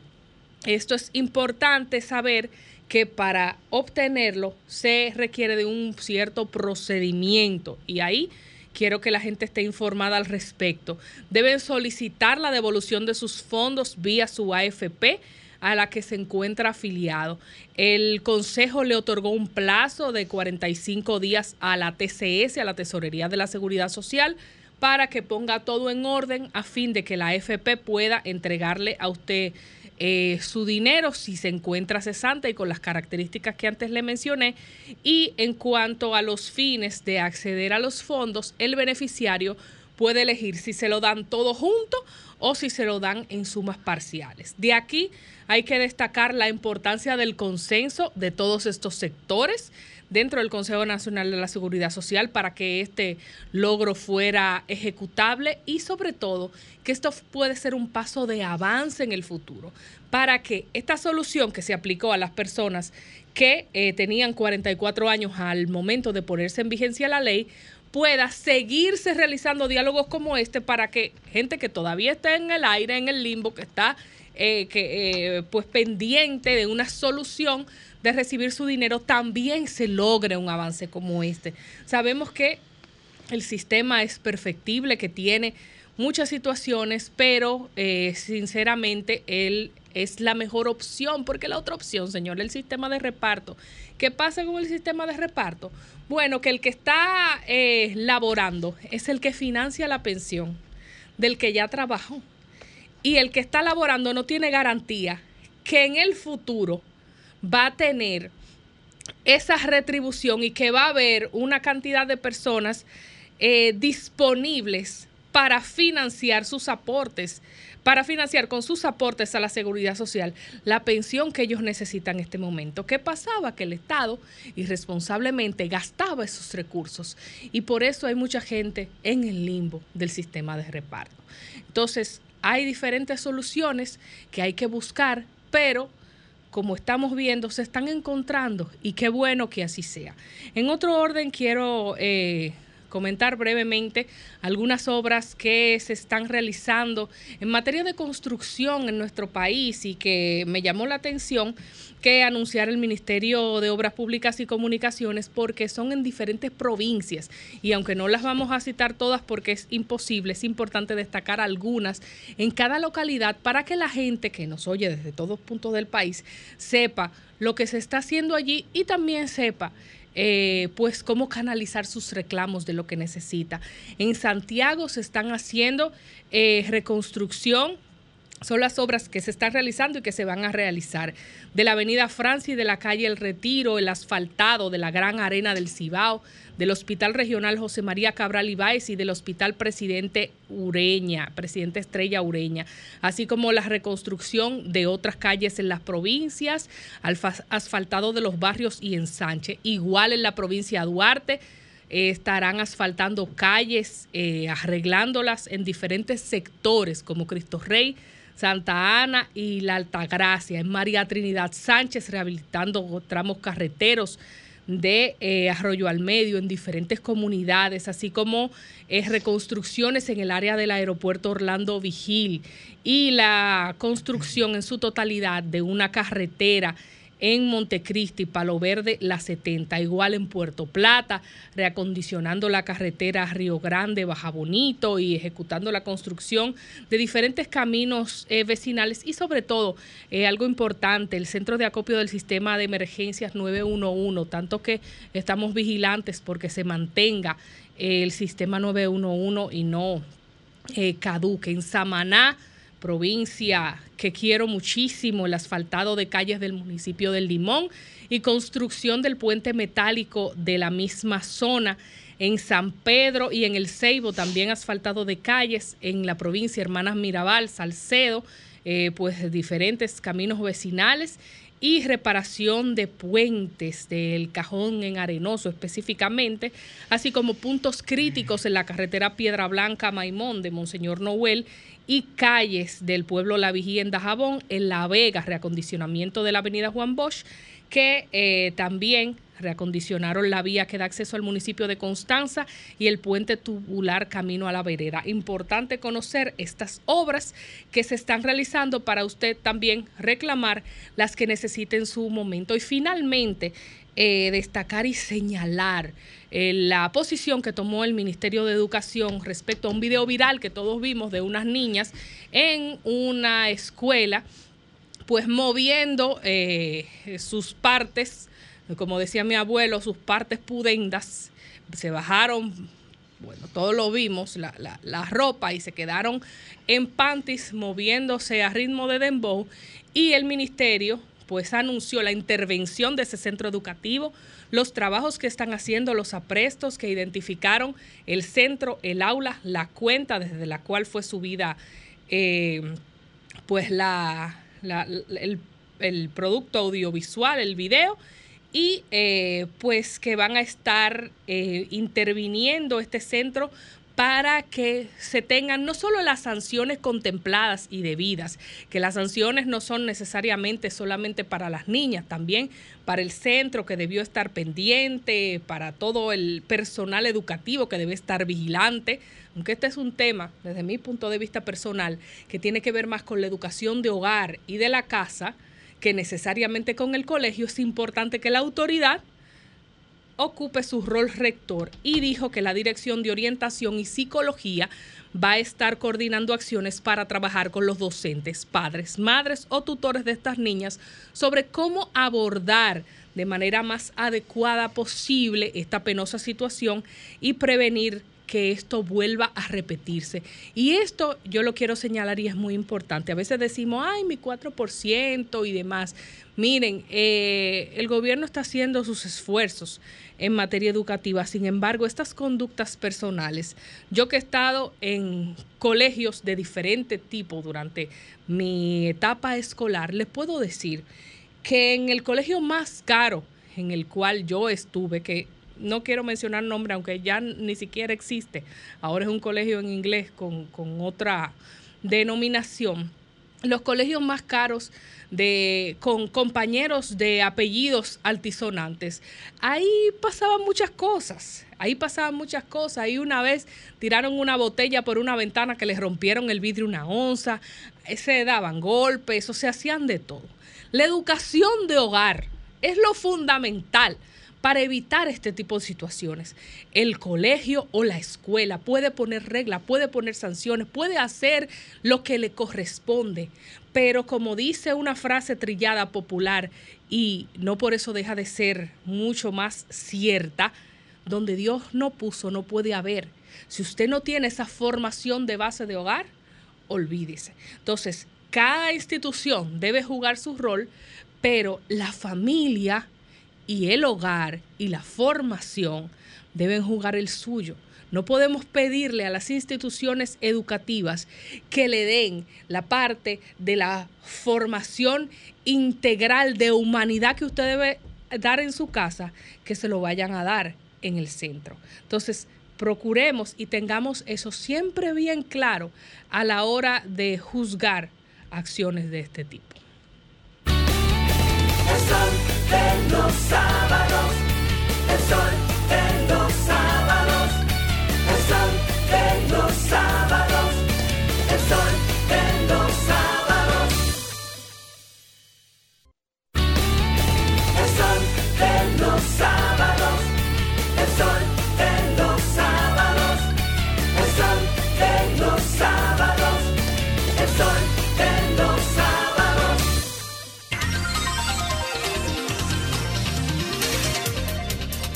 Bien, a las 8 y 43 de la mañana continuamos con nuestra ronda de comentarios y es el turno de la embajadora del pueblo. Muy buenos días, Milicen Uribe. Buen día, Yuri Rodríguez, y buen día a toda la audiencia del Sol de los Sábados. Gracias por el placer y el privilegio que nos dan con su sintonía. La voy a matar, la voy a matar. Así decía y repetía constantemente durante todo el fin de semana pasado Víctor Cuevas, quien efectivamente cumplió su amenaza y se convirtió en el asesino, en el feminicida de Rosemary Ulerio, una joven mujer de 28 años de edad, quien estaba justamente emprendiendo. Rosemary había puesto en su casa un salón de belleza en el que se dedicaba a, poner uñas acrílicas. Y al momento en que este hombre le quita la vida, ella estaba justamente trabajando. Esta es apenas una de las tantas tragedias que enlutan a República Dominicana en estos últimos meses.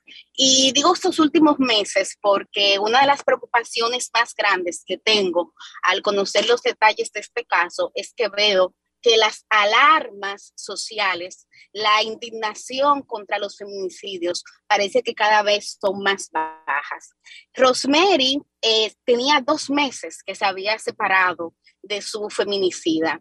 Y esa es la primera preocupación en este caso porque me hace llegar a la conclusión y ustedes amables oyentes también lo harán, de que efectivamente el que una mujer cuando es víctima de violencia de género tome la decisión de separarse de su agresor, eso no le garantiza que ella pueda preservar su vida. Y en ese sentido yo creo que es importante, y por eso quise dedicar mi comentario de este tema, de seguir apostando para que tanto el Estado de manera particular como la sociedad de manera general sepa que tiene una tarea pendiente con el tema de la violencia de género. Los feminicidios no han desaparecido. Si hacemos una revisión estadística, podemos ver que en lo que va de año hay unas por lo menos 23 familias que han sido enlutadas producto de esta violencia de género. En ese sentido, eh, yo creo que es importante seguir apostando a que el Estado Dominicano revise la respuesta que da ante estos casos. Ahora mismo yo estoy viendo una serie en Netflix que se llama Las cosas por limpiar. Y quiero eh, recuperar una costumbre que teníamos aquí en Sol de los Sábados de recomendar algunos libros, algunos documentales y películas que entendemos pueden aportar a la construcción social. Porque viendo esa serie, no la he terminado de ver, voy como por la mitad, es interesantísimo comparar la respuesta que da el Estado ante una mujer que dice ha sido violentada desde el punto de vista de lo que es la violencia de género, el acompañamiento económico, las opciones sociales que se le dan a una mujer en este caso y compararlo con las cosas que pasan en República Dominicana para entonces lamentablemente llegar a la conclusión de que en el caso de República Dominicana, en comparación con Estados Unidos, que es donde tiene lugar esta serie, hay mucho que avanzar. El segundo elemento tienen que ver con la respuesta social. Ya lo decía, me preocupa que es como que cada vez estamos más habituados y más acostumbrados y acostumbradas a que, ah, bueno, hay un feminicidio, mataron una mujer y ya no pasa nada, la vida continúa su ritmo normal. Y eso me, me preocupa porque lo que ha demostrado la historia dominicana en el corto plazo es que la indignación, y ahí está eh, el libro Redes de Indignación, la indignación es clave para aquí poder llegar a soluciones de problemas importantes. En ese sentido, eh, creo que es importante que se siga apostando a la construcción de una masculinidad distinta. No podemos seguir apostando a una masculinidad que sea agresiva, que sea posesiva, que sea tóxica. Y digo posesiva porque justamente en este caso el feminicida, además de matar a Rosemary, hirió a un joven de 24 años que se presume es pareja de ellas. Entonces, fíjense cómo el tema de los feminicidios ampliados, como le llaman los sociólogos, son cada vez más comunes. Ya el hombre violento no se conforma con solamente matar a, la mujer con la que tenía la relación, no, es que mata a personas a su alrededor. Y en ese sentido yo creo que es preocupante. Y ya para ir cerrando, señalar la importancia de seguir apostando a medidas en el corto en el mediano y en el largo plazo. En el mediano plazo yo creo, y, ahí me sale lo de periodista, creo que el tema de la conciencia es vital. Señores, hay que retomar lo de la educación con perspectiva de género. Aquí hay gente que está opuesta a eso, yo no entiendo, porque yo digo que el mayor discurso que se puede tener a favor de la familia es usted educar y tomar medidas que ayuden a mantener a las mujeres vivas, sanas y seguras. ¿Cómo usted me puede hablar de familia ante tragedias como esta, la de Rosemary, que hoy está muerta y dejó un hijo?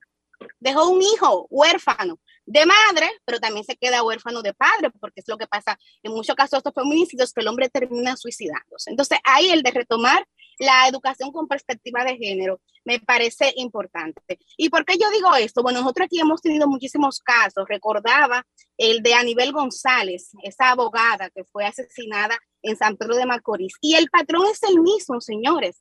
Ella se había separado, ya había pedido ayuda del Estado Dominicano, había procedido ante la justicia y sin embargo eso no impidió que ella terminara siendo asesinada a mano de su expareja. Entonces, por eso yo decía que aquí lamentablemente ninguna mujer está segura.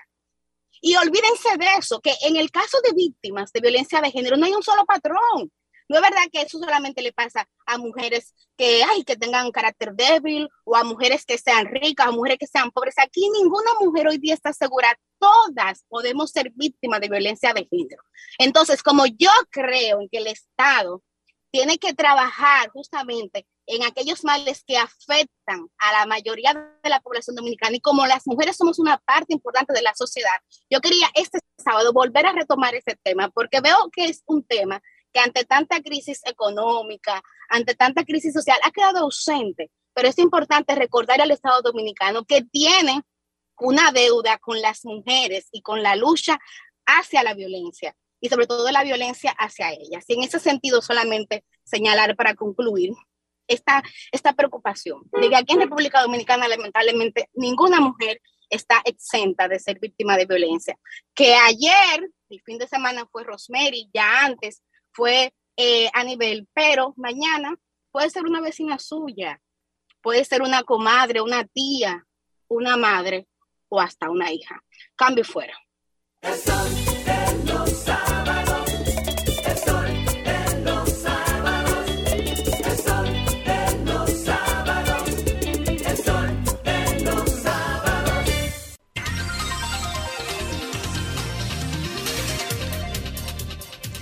8.51 minutos en este su espacio El Sol de los Sábados y ha llegado el turno del comentario de nuestro coordinador, el titán de la juventud, Yuri Enrique Rodríguez. Muchísimas gracias, Susi. Muchísimas gracias a toda la gente que nos sintoniza. Miren, a propósito de las elecciones que se celebrarán el día de mañana en Colombia, en el que hay una segunda vuelta entre Gustavo Petro y Rodolfo Hernández, a propósito de las elecciones que también se celebrarán mañana en la comunidad de Andalucía, en España, donde eh, hay tres candidatos, digamos, aunque dos de ellos parecen ser eh, los en, donde estará la contienda, que son el candidato del PSOE y la candidata de Vox.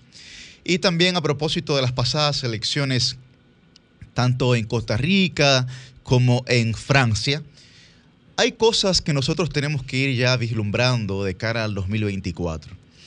Este año, el año 2022, será un año en el que en términos económicos la República Dominicana seguirá siendo golpeada fuertemente, digamos en términos significativos, por lo que eso va a afectar de manera, de manera determinante lo que va a ocurrir en el próximo año 2023, que increíblemente ya es un año preelectoral y en el que muchas cosas se van a ir eh, pues colocando en su lugar. De hecho, se comenzarán a colocar en su lugar a partir de octubre cuando el Partido de la Liberación Dominicana elija candidata o candidato y, digamos, las fuerzas políticas comienzan a alinearse. Pero va a ocurrir algo en el 2024 que nosotros entendemos que debemos de comenzar a valorar desde ya, que es la polarización. A pesar de que existen ciertamente tres fuerzas, digamos, el PRM slash gobierno, el Partido de la Liberación Dominicana y la Fuerza del Pueblo, no es menos cierto que a pesar de la coexistencia o existencia de esas tres fuerzas, hay dos fuerzas principales, que son el Partido de Gobierno y el Partido de la Liberación Dominicana, como estructuras en sentido general a nivel nacional. En el partido Fuerza del Pueblo lo que ocurre es que hay un candidato que ciertamente es fuerte porque ya ha sido tres veces presidente y está más que suficientemente enraizado en la conciencia social de la población, de la sociedad dominicana. Sin embargo, en términos estructurales, y no se me ofendan con esto, pero en términos estructurales, la organización responde más a un movimiento político que a una estructura partidaria real y sostenible que pueda garantizar resultados electorales de cara al 2024. Ahora bien, si eso se mantiene, si eso se mantiene, la polarización que, que uno prevé que va a ocurrir de cara al 2024 va a tener diversos factores que debemos de analizar. Primero, esa polarización, a diferencia eh, de España, que ya mencionaba yo las elecciones de Andalucía mañana, a diferencia de, de Colombia, que también tiene segunda vuelta mañana, esa polarización no se verá tan enraizada en los factores ideológicos como si pudiera verse en los ejemplos previamente mencionados. Porque la República Dominicana, partiendo de la idiosincrasia que tiene, ya mencionábamos eh, cómo Juan Bosch definía en composición social dominicana que el dominicano piensa con la barriga y con el bolsillo, es decir, el factor económico es determinante para las decisiones que vaya a tomar un ciudadano dominicano de cara a una elección política, lo que nos deja ver es que no serán tanto los factores ideológicos, sino que podrían influir los esquemas morales o de valores de cara a la elección que vaya a realizar un dominicano, digamos, que tenga una conciencia política un poco eh, notoria o que se dedique, inclusive más allá de los planes de gobiernos que se puedan presentar en las candidaturas de los partidos que vayan a participar en el 2024. ¿Y por qué digo esto? Porque esa polarización se va a encauzar de cara a sesgos de confirmación. ¿Qué son sesgos de confirmación? Bueno, la psicología social viene hablando desde hace mucho tiempo de cómo los sesgos de confirmación condicionan las elecciones o las decisiones que hará el electorado de cara a una contienda política. Eso quiere decir que usted solamente va a validar lo que entiende correcto o lo que se asocia a su metodología de valores o a su metodología moral, digamos, que usted tenga y eso será lo que usted va a apoyar. Por eso los partidos tendrán, tendrán que hablar de forma clara de, de, de, de, cara al electorado en torno a los valores que van a presentar hacia el año 2024. ¿Y por qué digo esto? Porque actualmente el 43% del electorado dominicano es joven. De cara al 2024 habrán 800 mil nuevos votantes. Es decir, se va a sumar prácticamente el 10% de la matrícula electoral eh, hacia el 2024 en temas, en términos juveniles. Es decir, tendremos más del 50% que será juventud. Y los jóvenes en, este, en esta euforia política, en este primer lanzamiento, digamos, aunque pueden ser eh, una veleta que no necesariamente tiene sus principios claros, sí es verdad que toman en cuenta los valores de las candidaturas, más allá inclusive de los valores partidarios. ¿Y por qué yo menciono eso? Porque la juventud actualmente no tiene un compromiso partidario. Es muy difícil que usted pueda decirle a un joven, eh, mira, vamos a inscribirnos en tal partido porque quiere sentir la libertad de poder variar su decisión en el momento que sea. En el momento que sea, yo me quiero sentir en la libertad de variar mi decisión de cara a cualquier, eh, digamos, panorama político. Pero no solamente eso. Se da también, que se dio ahora en el 2020, pero se dará en mayor medida, la fragmentación del voto. Por lo que los jóvenes, en gran mayoría, tomarán decisiones basados en las candidaturas, es decir, en las personas que eh, encabecen diversas candidaturas. Por ejemplo, la presidencia. ¿Qué persona encabeza la candidatura presidencial del PRM o del PLD o de la Fuerza del Pueblo? Dependiendo la persona que sea, en que obviamente en el único caso que eh, todavía está por definirse, aunque no haya dudas, pero todavía está por definirse, es en el PLD. Dependiendo la persona que sea, habrá una inclinación social y sobre todo en, el segmento etario de juventud hacia esa persona. Pero va a ocurrir lo mismo en términos congresuales. Porque esa disciplina partidaria que mucha gente tiene en este país, los jóvenes que van subiendo ya no son tan partícipes o copartícipes de esa disciplina partidaria. Lo que quiere decir que si usted vota por una candidatura a la presidencia de un partido determinado, no necesariamente vaya a hacerlo a la candidatura senatorial o de diputación o de alcaldía o hasta de regidores del mismo partido que votó a la candidatura presidencial. Por lo que ese escenario evidentemente va a ahondar la polarización que se pueda generar de cara al 2024. Yo creo, yo creo que los partidos tienen que tomar en cuenta cuáles serán los valores que van a transmitir en términos semánticos a la población. Y cuando hablo en términos semánticos, hablo de la línea discursiva y de la línea narrativa. ¿Por qué? Porque miren lo que ocurrió en el 2019, cuando el partido actual de gobierno estaba en la oposición y evidentemente había una configuración de una línea narrativa desmedida en torno, primero, a la deslegitimas, eh, deslegitimando a las instituciones a las instituciones, por lo que eh, nada valía y nada servía, y fuera de eso también diciendo que habían soluciones mucho más prácticas o más posibles o mejores de los problemas de la ciudadanía, que lo que se estaba haciendo no estaba bien. Bueno, cuando entran, se encuentran con otra realidad y esa línea discursiva se ve profundamente atacada por la sociedad en sentido general. tienen el principal desafío, el actual partido de gobierno tiene el principal desafío en subsanar esas falencias. Porque el principal, digamos, código de entendimiento que tiene una sociedad es su comunicación. Es cómo se comunica. Eso es lo primero que entra. Es como, no sé si han visto la película Inception, que es plantar una idea. Se implanta una idea de que todo lo que existía estaba mal, pero bueno, ¿cómo nosotros lo mejoramos? No hay una mejora tangible, asible, sino que lo que se muestra es distinto. El partido de oposición, el principal partido de oposición, que es el PLD, tendrá también que eh, fomentar en su línea discursiva una oposición responsable, crítica, pero propositiva al momento de que si llegan al gobierno, tendrán también que responder en torno a lo previamente dicho. En el caso de la Fuerza del Pueblo, han habido eh, conjeturas ahí también que nos parecen desmedidas, tomando en cuenta de la capacidad estadística y de análisis que existe en esa fuerza política. Por lo que la polarización estará, desde nuestra perspectiva, entre el partido de gobierno y el Partido de la Liberación Dominicana de cara a una primera vuelta que no necesariamente, no necesariamente va a definir lo que ocurrirá eh, en torno a quién asumirá el gobierno y quién subirá en el año 2024 las escalinatas del Palacio Nacional. Cambio fuera. Sol 106.5, la más interactiva. Una emisora RCC Miria.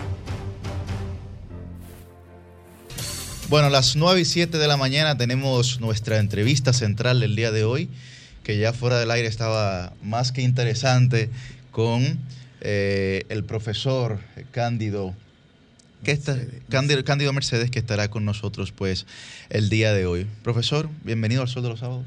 Gracias, gracias por la invitación, Susi Aquino, Yuri Enrique Rodríguez. Así es. Pues, profesor, eh, de inmediato, la situación actual que está viviendo la República Dominicana en términos, digamos, de violencia. Ya, ya éramos un país con tendencia, digamos, agresivas, pero cuando eso se concretiza en la práctica con acciones profundamente violentas, ¿a qué puede responder eso?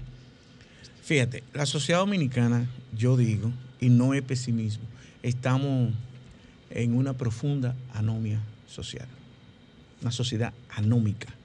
No anómica en el sentido griego, que significaba ausencia de leyes y normas.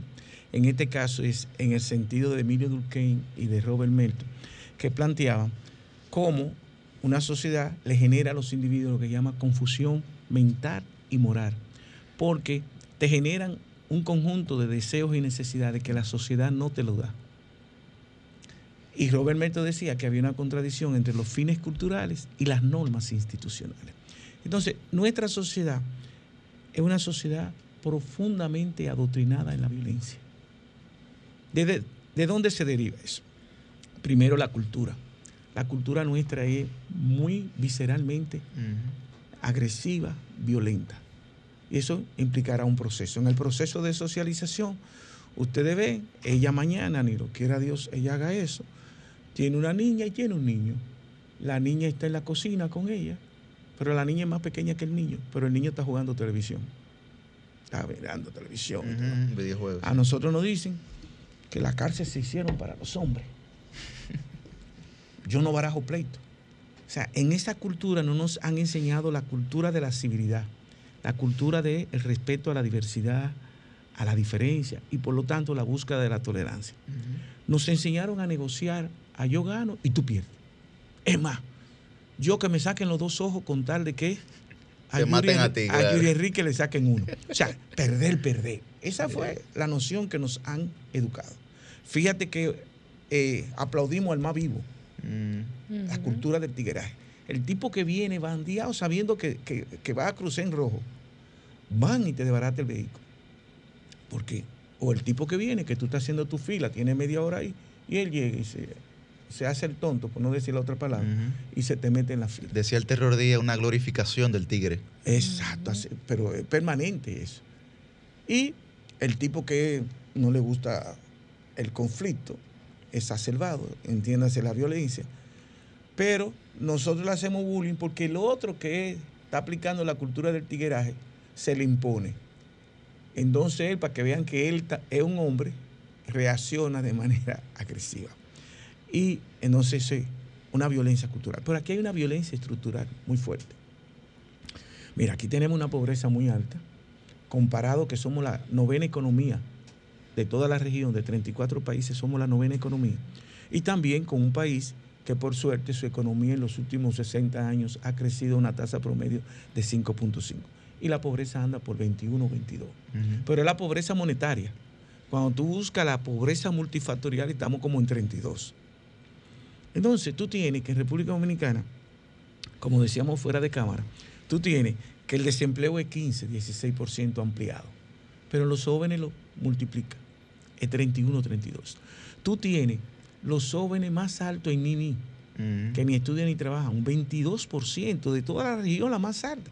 ¿Y qué es eso? Un panorama social que genera un drama catastrófico. Pero tú tienes que el 21% de las niñas y adolescentes han estado embarazadas. Y cuando tú buscas cuáles son las dos variables que impactan en esos embarazos en niñas y adolescentes, el más alto de toda la región, eso te indica que el 98% es pobre y el 95% no terminó la primaria. ¿Cuál es el drama social entonces? Mírenlo ahí. Solo el 28% de los jóvenes más pobres terminan el bachillerato. En cambio, el 94% en la clase alta. El 49% de las mujeres pobres entre 20 y 24 años ha tenido hijos ya. En cambio, los más ricos, solo el 6%. De cada 100 niños que ingresan a la escuela, solo 85% termina la primaria. Eso quiere decir que se quedan 15 fuera de- del escenario social. Pero hay 5 que son analfabetos total. Ya tú tienes 20% que están fuera de la sociedad del conocimiento y de la información. Que no te pueden prender una computadora, ni una tablet, ni nada. Apenas el celular porque es número y cosas. Por nota, no- por nota de voz mandan los mensajes. Es- no escriben. no escribe, no puede. ¿Vieron? Entonces ese es el panorama. Entonces cuando suceden estos picos así, estas olas de, de violencia, nos rascamos la vestidura. Pero esto es un problema de contrato social, de un pacto. ¿Qué vamos a hacer con la sociedad, con esos jóvenes? Porque si el panorama sigue así, la tendencia, dentro de 5 o 10 años, la sociedad dominicana va a quedar eclipsada por el enorme drama social. De verdad, drama social. Mire qué ocurre. Mi generación. En mi generación había lo que se llama movilidad social vertical, ascendente. Había entonces un proceso de movilidad social intergeneracional.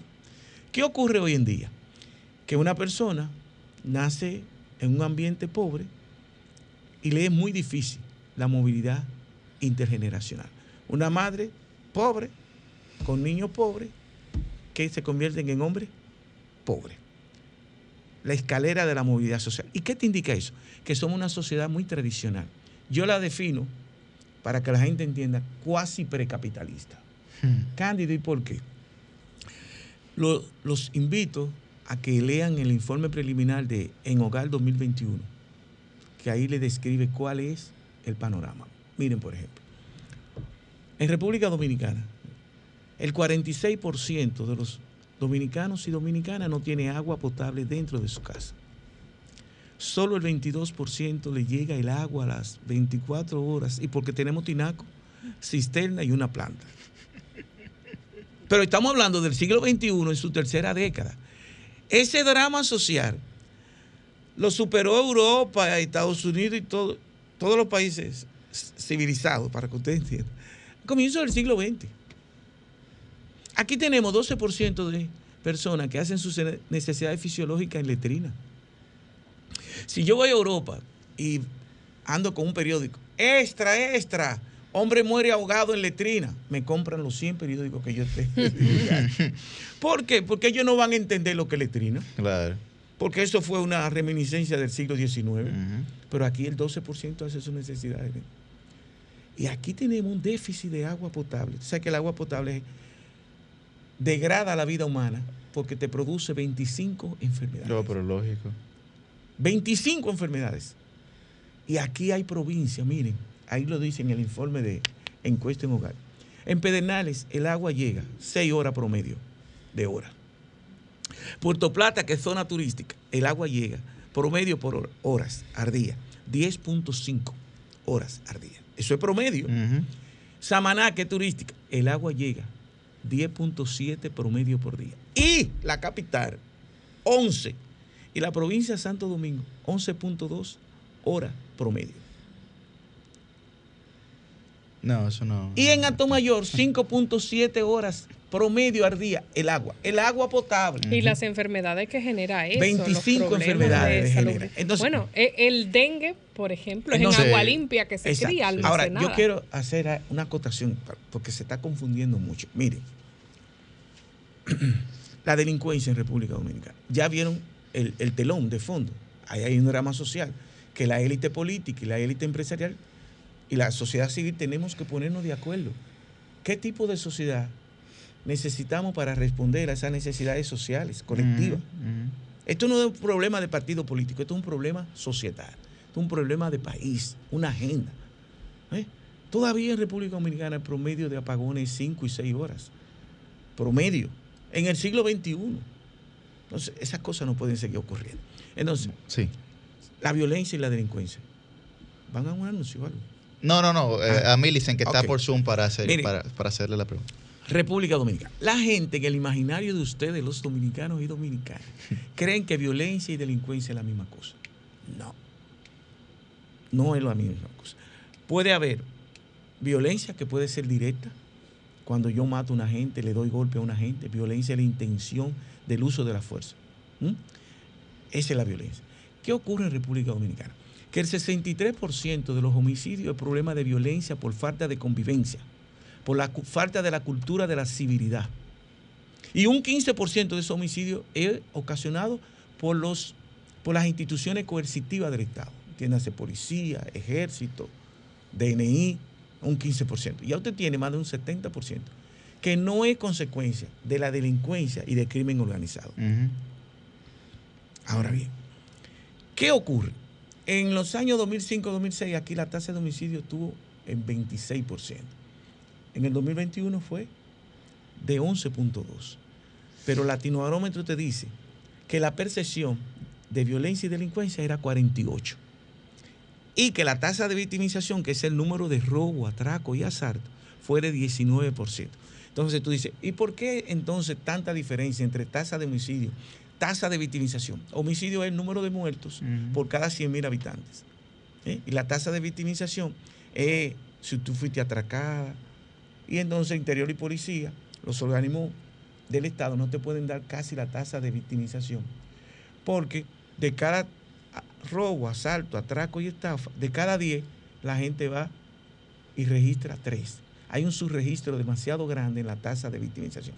¿Cómo sabemos la tasa de victimización? Por encuesta, por estudio, donde usted fue, lo atracaron, lo robaron en los últimos seis meses, algún familiar suyo, algún vecino, y así es que nos Que no hay una garantía de que van a dar una información certera. Eh, es certera. necesariamente. Ahora, que ¿qué puede haber un margen de error mayor, claro. ¿Qué ocurre? ¿Qué está pasando en República Dominicana? Que a veces nosotros decimos, hay una ola expansiva. Hay mucha violencia y hay mucha delincuencia. Pero la percepción está exacerbada en la imagen de nosotros. ¿Por qué?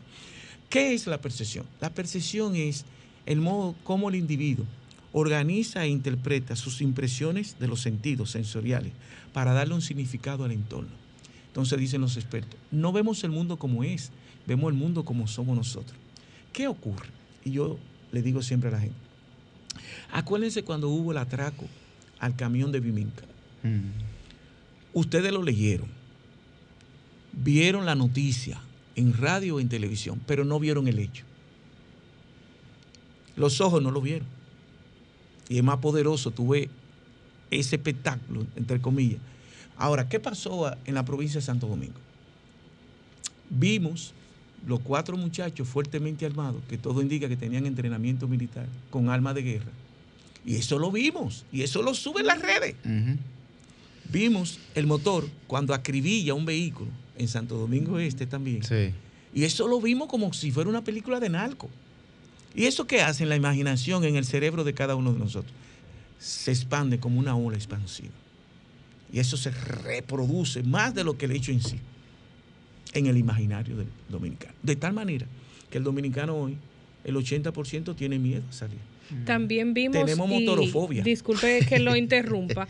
vimos recientemente un video en un colmado donde eh, llegan dos delincuentes y los que están ahí en el colmado le quitan la vida a uno A- de los a- a- delincuentes. ayer, antes de ayer fue eso, Exactamente, profesor, y sí. el otro logra escapar. Entonces también Y el está que logra escapar le quita la pistola al, al otro atracador. No sé si tuviste lo de Sí. Salma. Y entonces lo, lo que está en el colmado le, le- le- le tiraron de una vez ahí. Exactamente, entonces está también ese otro tema de que hay personas asustadas tomando la justicia en sus manos en defensa propia, porque eso, como se oye al final de vi- el del video, la persona dice, ese venía a matarme.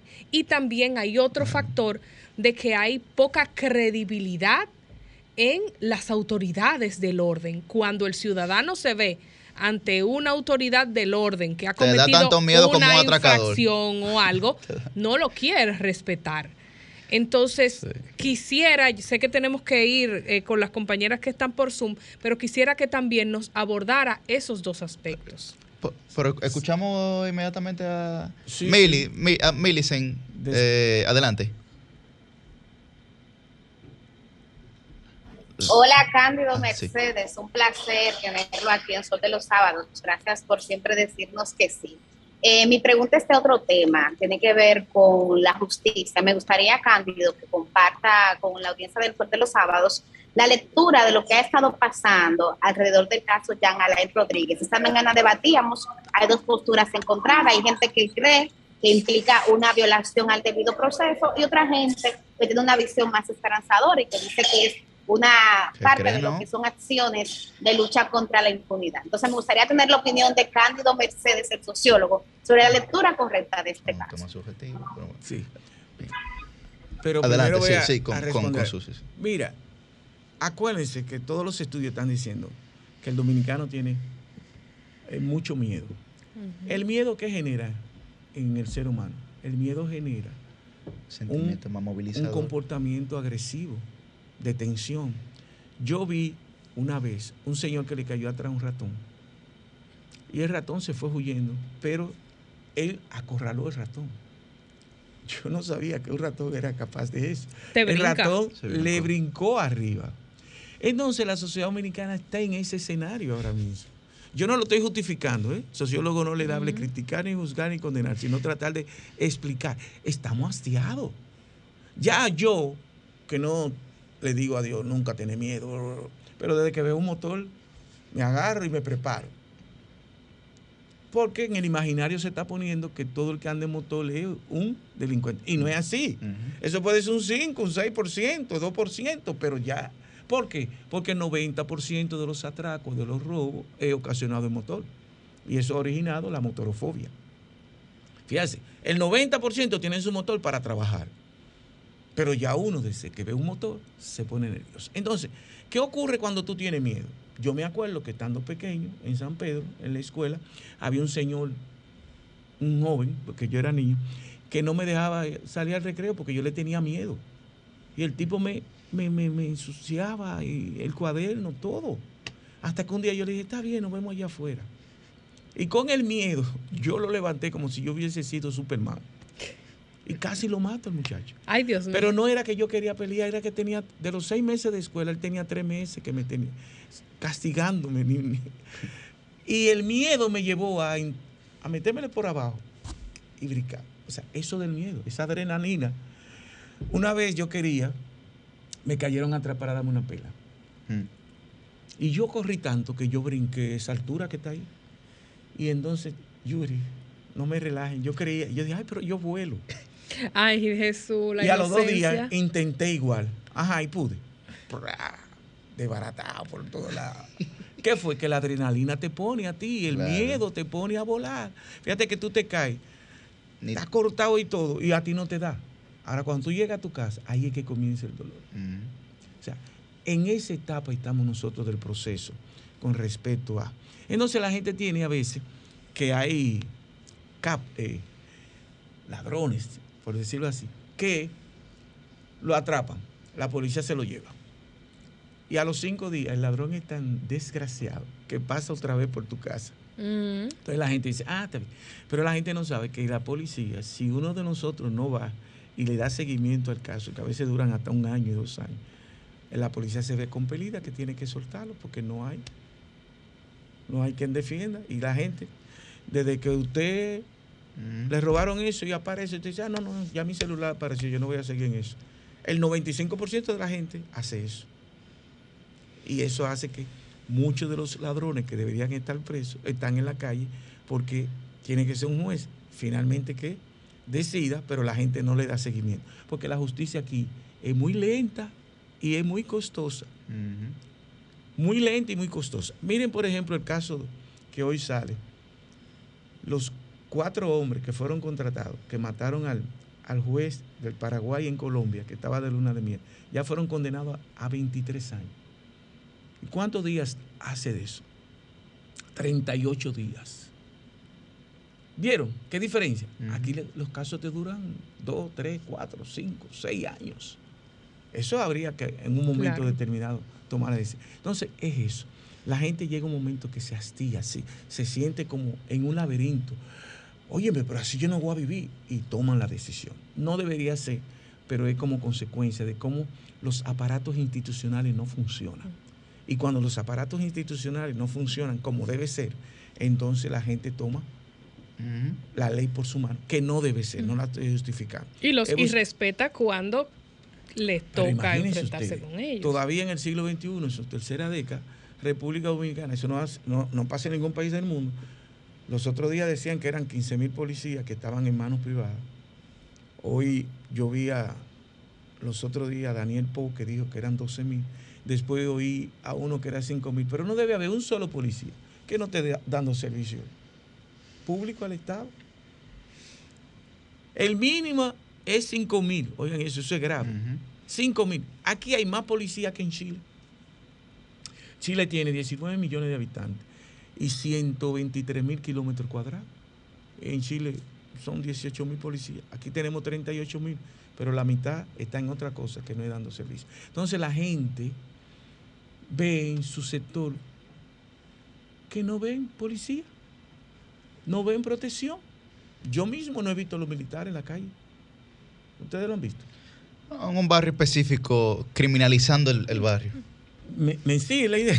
Porque eso también es criminalizar el barrio. Claro. Porque ya ahí, ahí, Sí. ahí, ahí todo el que, eso le enseña a todo el que observa que todo el que vive en ese barrio es un delincuente. No, y- y en- Estereotipar. y en las no, noticias- estigmatizado completamente. ¿Cuántas veces no hemos visto atracan tal cosa frente al destacamento de la policía? Al lado del Pero es que destacamento. nos descuidamos tanto desde hace 40 años.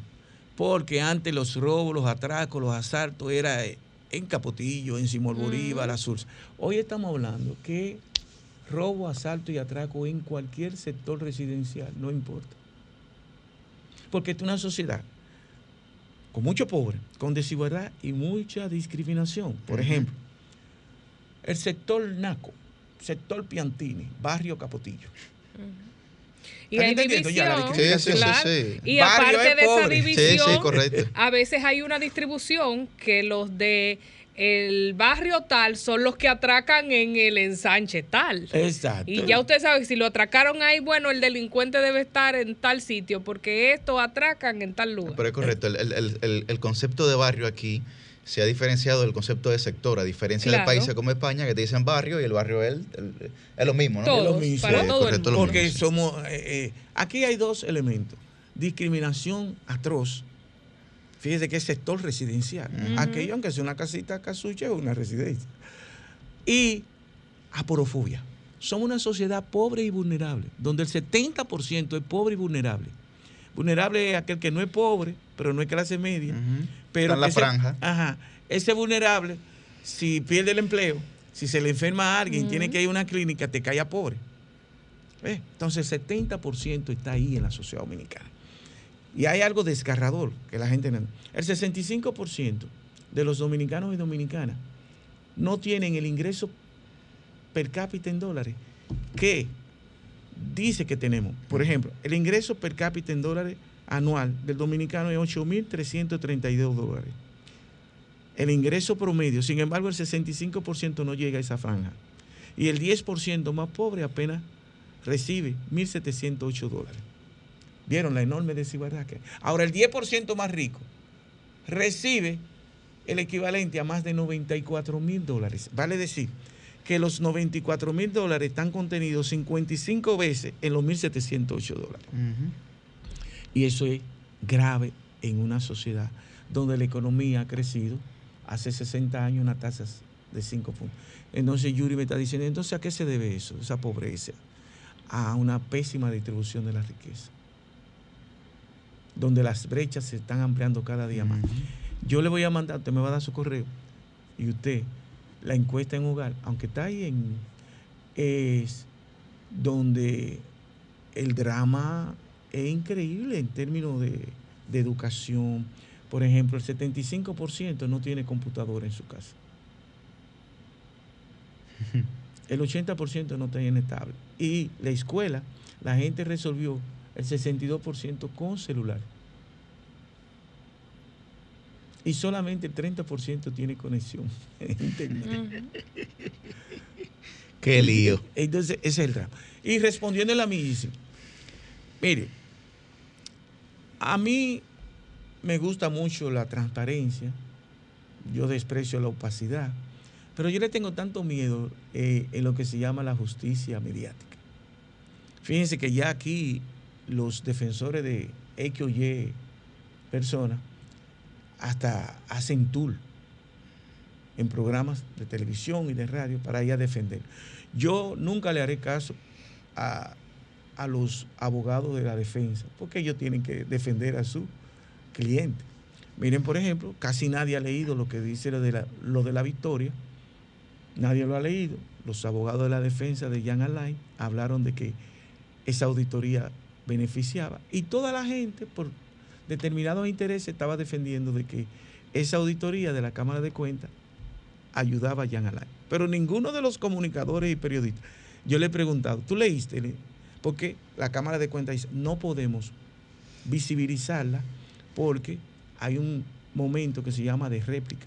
Yo te mando la auditoría, eso es el proceso, y tú tienes que replicar esa auditoría diciendo, no, esto es por esto, esto por aquello, esto por esto. Y ese, ese tiempo no ha pasado. Pero la gente está hablando de la auditoría de Las Parras o la Nueva Victoria sin haber leído los documentos. ¿Eh? Como yo no puedo oír, por ejemplo, a los abogados Sierra, yo lo oigo, pero yo no me hago eco de ellos. ¿Por qué? Porque ellos son defensores del asesino de Orlando. Entonces yo tengo que oír con, con muchos signos de interrogación, porque a él le están pagando para eso. Como aquí hay abogados que van y hablan de X o Y asunto y parecerían que es desde su perspectiva profesional. Pero a esa persona le están pagando. ¿Hasta dónde eso es ético? Yo tengo que decir, no, no, no. Mira, a mí me están pagando y yo creo en esto y esto y esto. Pero no, no dicen que están recibiendo dinero, incluso con contrato, y parecen que lo están diciendo a la luz de su grado de profesionalidad. Entonces, lo de Jan Alain, que ya ustedes saben que es un proceso que va, va a ser largo, eh, tiene que ver que la oficina donde están los abogados, o estaban los abogados, es una oficina de, de Jan Alain. Y entonces eso entra dentro del campo de eh, la protección de los inmuebles como consecuencia de una persona que está siendo investigada. Y entonces eh, el Ministerio Público eh, allanó esa oficina porque no es de los abogados, es de Jan Alain. Y eso es parte de prueba de, del delito, que posteriormente, si es condenado, es parte de lo que le van a... Viene lo que sería así como la extinción de dominio. Eso es parte de eso. Así que... Escucharon, escucharon, compañeros, escucharon audiencia. Ese, ese es Gracias, pero esa es su perspectiva, Milicen, y no vamos a debatir con el invitado, pero esa es su perspectiva. Al Ministerio Público también le están pagando. Hay un interés también por parte del Ministerio Público que puede tener cualquier abogado en la libertad de su ejercicio profesional.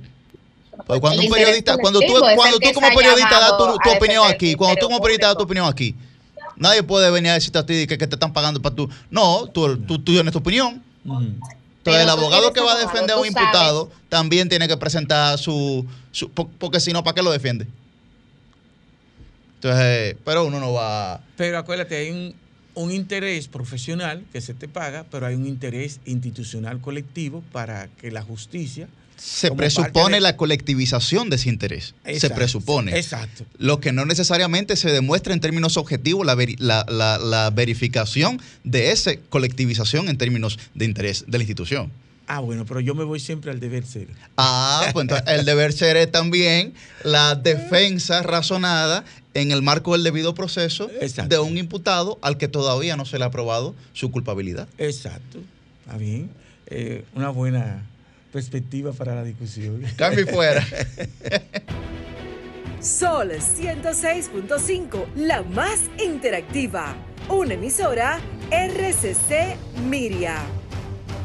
Para este sábado, Si aciertas con el combo de Supermas, te ganas. 325 millones. Si combinas los 6 del loto con el Supermas, te ganas. 225 millones. Si combinas los 6 del loto con el más, te ganas. 125 millones. Y si solo aciertas los 6 del loto, te ganas. 25 millones. Para este sábado, 325 millones. Busca en leisa.com las 19 formas de ganar con el Supermas. Leisa, tu única loto, la fábrica de millonarios.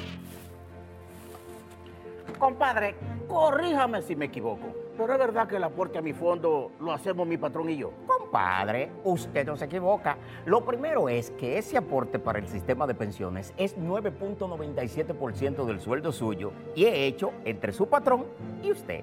Ah, pero entonces yo no soy el único que aporta los chelitos para mi retiro. Eso es lo chulo del sistema. Si su salario fuera de 10 mil pesos, 287 es lo que pone usted. Y su jefe, 710. Del total, 840 pesos van directivo a su cuenta de capitalización individual. Y esta cuenta también crece con la rentabilidad de las inversiones que hace su AFP Popular. Ah, pero eso así es un palo. Hay que trabajar. AFP Popular, confianza absoluta. Para este sábado, Si aciertas con el combo de Supermas, te ganas. 325 millones. Si combinas los 6 del loto con el Supermas, te ganas. 225 millones. Si combinas los 6 del loto con el más, te ganas. 125 millones. Y si solo aciertas los 6 del loto, te ganas. 25 millones. Para este sábado, 325 millones. Busca en leisa.com las 19 formas de ganar con el Supermas. Leisa, tu única loto, la fábrica de millonarios. Compadre, corríjame si me equivoco. Pero es verdad que el aporte a mi fondo lo hacemos mi patrón y yo. Compadre, usted no se equivoca. Lo primero es que ese aporte para el sistema de pensiones es 9.97% del sueldo suyo y es hecho entre su patrón y usted. Ah, pero entonces yo no soy el único que aporta los chelitos para mi retiro. Eso es lo chulo del sistema. Si su salario fuera de 10 mil pesos, 287 es lo que pone usted. Y su jefe, 710. Del total, 840 pesos van directivo a su cuenta de capitalización individual. Y esta cuenta también crece con la rentabilidad de las inversiones que hace su AFP Popular. Ah, pero eso así es un palo. Hay que trabajar. AFP Popular, confianza absoluta. La música con nosotros está alimentando nuestros sueños va. Vamos a hacer borrador en su sazón que de ejemplo de sabor por lo que se ponen a inventar que para adelante quieren mirar. Vamos a celebrar. Grupo SID. 85 años unidos por tu familia.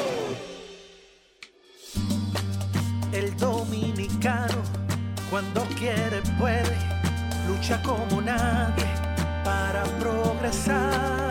En su corazón, la esperanza crece, sabe que la fuerza está en la unidad. Dominicana, dominicano, somos vencedores si me das la mano.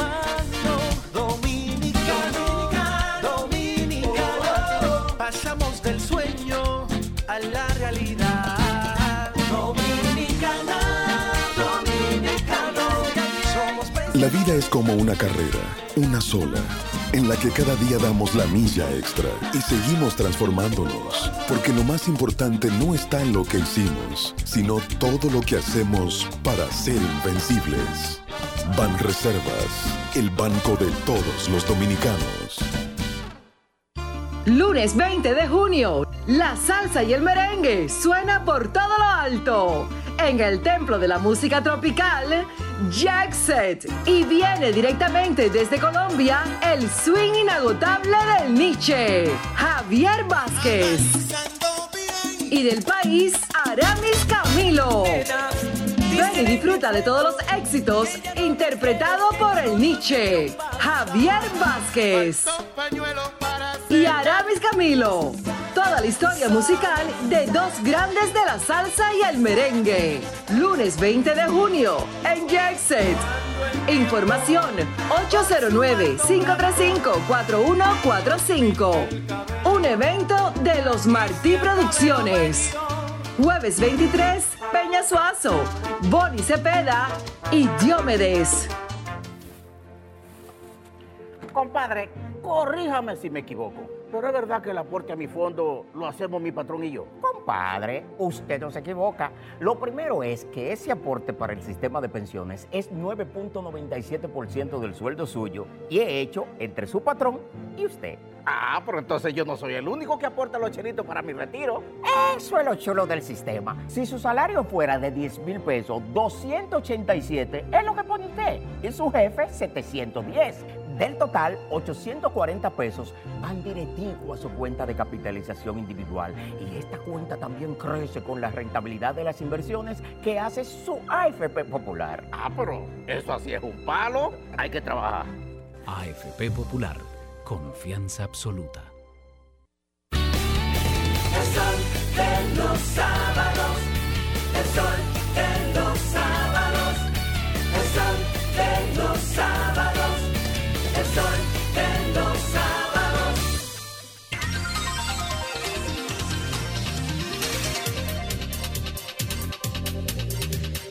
Bueno, continuamos, continuamos en este sol de los sábados a las 9.43 de la mañana.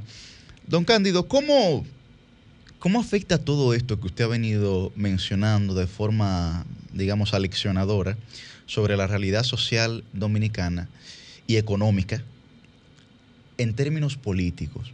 Porque en toda América Latina no ha repetido ningún gobierno que se esté, digamos, intentando reelegir, más que el caso de Nicaragua, pero sabemos cuál es la situación de Nicaragua, ¿verdad? Entonces, ningún gobierno ha podido repetir por las situaciones económicas, por la polarización de la que hablaba en mi comentario. Mañana hay segunda vuelta en Colombia, hay elecciones en la Comunidad Autónoma de Andalucía, en España, con una polarización tremenda. eh, ideológicamente, algo que aquí tan- no existe Y en todo caso, en Colombia, los dos candidatos que fueron a las finales no son de, del, del partido gobernante. Correcto, correcto, efectivamente. Entonces, ¿cómo afectaría todo esto, cómo trastocaría todo esto el ámbito político dominicano que ya se aboca a un año preelectoral en Sí, seis eh, meses? El comportamiento de la gente es indescifrable, indescriptible, y sobre todo que estamos a dos años. Ahora bien, en medio de esta crisis económica y social, eso afecta a los gobernantes. Por ejemplo, eh, Abinader ganó con un 52.5%, pero ahora en todas las encuestas está en alrededor de un 45, 46, 44. ¿m? Y hay otros actores La más políticos-. Exacto. Y hay otros actores políticos, eh, como Leonel Fernández, que sacó un 8, y hay encuestas que tiene 30, 31, 32, 33. Y no hay duda que la crisis económica y con ello la inflación afecta a un componente muy alto de la sociedad dominicana, porque decíamos que eh, el 70% es pobre y vulnerable. Y es aquí que la inflación es el peor impuesto a los pobres. Ah, nos afecta a todos, pero no por igual. Por ejemplo, la gente del quintil 1 del Banco Central, que son los más pobres, ¿m? la canasta básica del quintil más pobre está en 28 mil. Pero ¿qué pasa? Que el salario mínimo mayor en República Dominicana es 21 mil. El salario mínimo mayor, pero eso nada más es menos del 15%. Ganan los 21 mil, porque eso es para las empresas grandes. Y aquí la micro, pequeña y mediana empresa representan del tejido empresarial el 95%. Los principales generadores de empleo. De principales generadores de empleo. Entonces, fíjate, en estos momentos, esa inflación significa alrededor de 7 mil pesos para el quintil número uno. 7 mil pesos menos de lo que. De lo que- del salario real. Correcto. O sea, en la vida real. No de lo que percibe, sino de, de- de su No, consumo. De su consumo, del salario real, ha disminuido. ¿Qué impacto tiene eso en ese ser humano? Tiene el siguiente impacto. Su calidad de vida le afecta de manera significativa. ¿Por qué? Es el hogar que si compraba un pollo o tres pollos a la semana, ahora lo que te compra es la mitad del pollo y te lo rellena con espagueti o codito. Si compra una libra de cerdo, te lo rellena con berenjena o tallota. O sea, su calidad de vida queda Claro, con afectada. Toyota, eso sí es difícil. Y entonces, eso genera en la sociedad enorme tensión social. Y también, con estos calores tan grandes, genera más violencia. Fíjate que los problemas cardinales de la sociedad dominicana siempre están entre abril y septiembre. ¿Por qué? Porque es mayor momento de calor. Si a eso tú le añades crisis, merced a la inflación, eso afecta más y la gente tiene menos tolerancia frente a la diferencia. ¿Mm? Búsquenlo todo. Eh, La poblada en abril, aquella vez, en el 84. Eh, guerra de abril, eh, todo. entre abril y septiembre, por el, el calor, cómo impacta en el ser humano, en la toma de decisiones. Entonces, la política nuestra, no hay, como decíamos ahorita fuera de cámara, esos elementos ideológicos que tú dices, ¿por qué yo tengo que estar en X o Y gobierno? Porque al final no hay diferencia. Entonces, ¿qué es uno de los graves problemas de la sociedad dominicana? Aparte del hiperpresidencialismo, es el personalismo per se. Y ganan generalmente los candidatos que están muy por encima de su partido. Es muy difícil tú encontrar aquí en Dominicana un candidato que gane en el que él esté por debajo de lo que su partido le genera. Por ejemplo, es difícil que el PLD gane, a menos que no sea una alianza. Y tú me dirás, ¿por qué? Porque ninguno de los candidatos, de los seis candidatos, están por encima del PLD como partido. Yo leí ahorita, así es, internacional, una encuestadora en acento, voy a decir, ¿verdad? donde te dice cómo están los candidatos, cómo están los partidos. Eh, dice que Fuerza del Pueblo está en 18.5, el PLD está en 18 como partido, pero entonces Lionel, como Lionel, está en 33. Pero en los candidatos del PLD, ninguno están por encima del partido. Y así tú no puedes ganar. Bueno, porque se divide en seis esa estadística. Hay- habría que ver cuando se escoja un, un candidato o candidata Y eso ha lo que eso significaría. en Ah, cada eso el- también. elección. Sí, porque Lionel es eh, Lionel solo. Correcto, es solo, Sí, pero es solo. aquí está diseminado, digamos, entre seis, en seis partituras. Cuando se escoge en octubre, entonces ahí habría que hacer una nueva medición que podría aclarar un poco. Pudiera, pudiese aclarar Y un eso poco. ha pasado en cada elección, porque cuando ganó Luis Abinader, pues eh, Luis Abinader estaba eh, por encima de- del PRM. El PRM no tenía estructura partidaria, pero la gente... eh, No, y hoy también. pues, sigue-. Exactamente, tenía, Mm. la gente tenía esperanza en la propuesta de Luis Abinader.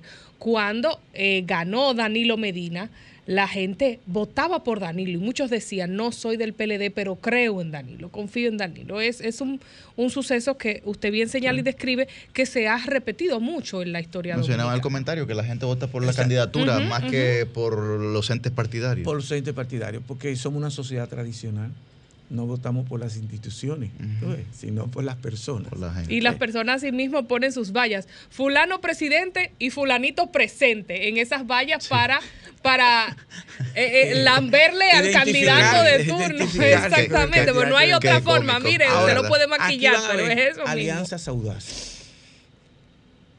Alianzas audaces en el sentido de que, por ejemplo, es muy probable que PLD y Fuerza del Pueblo finalmente se vean.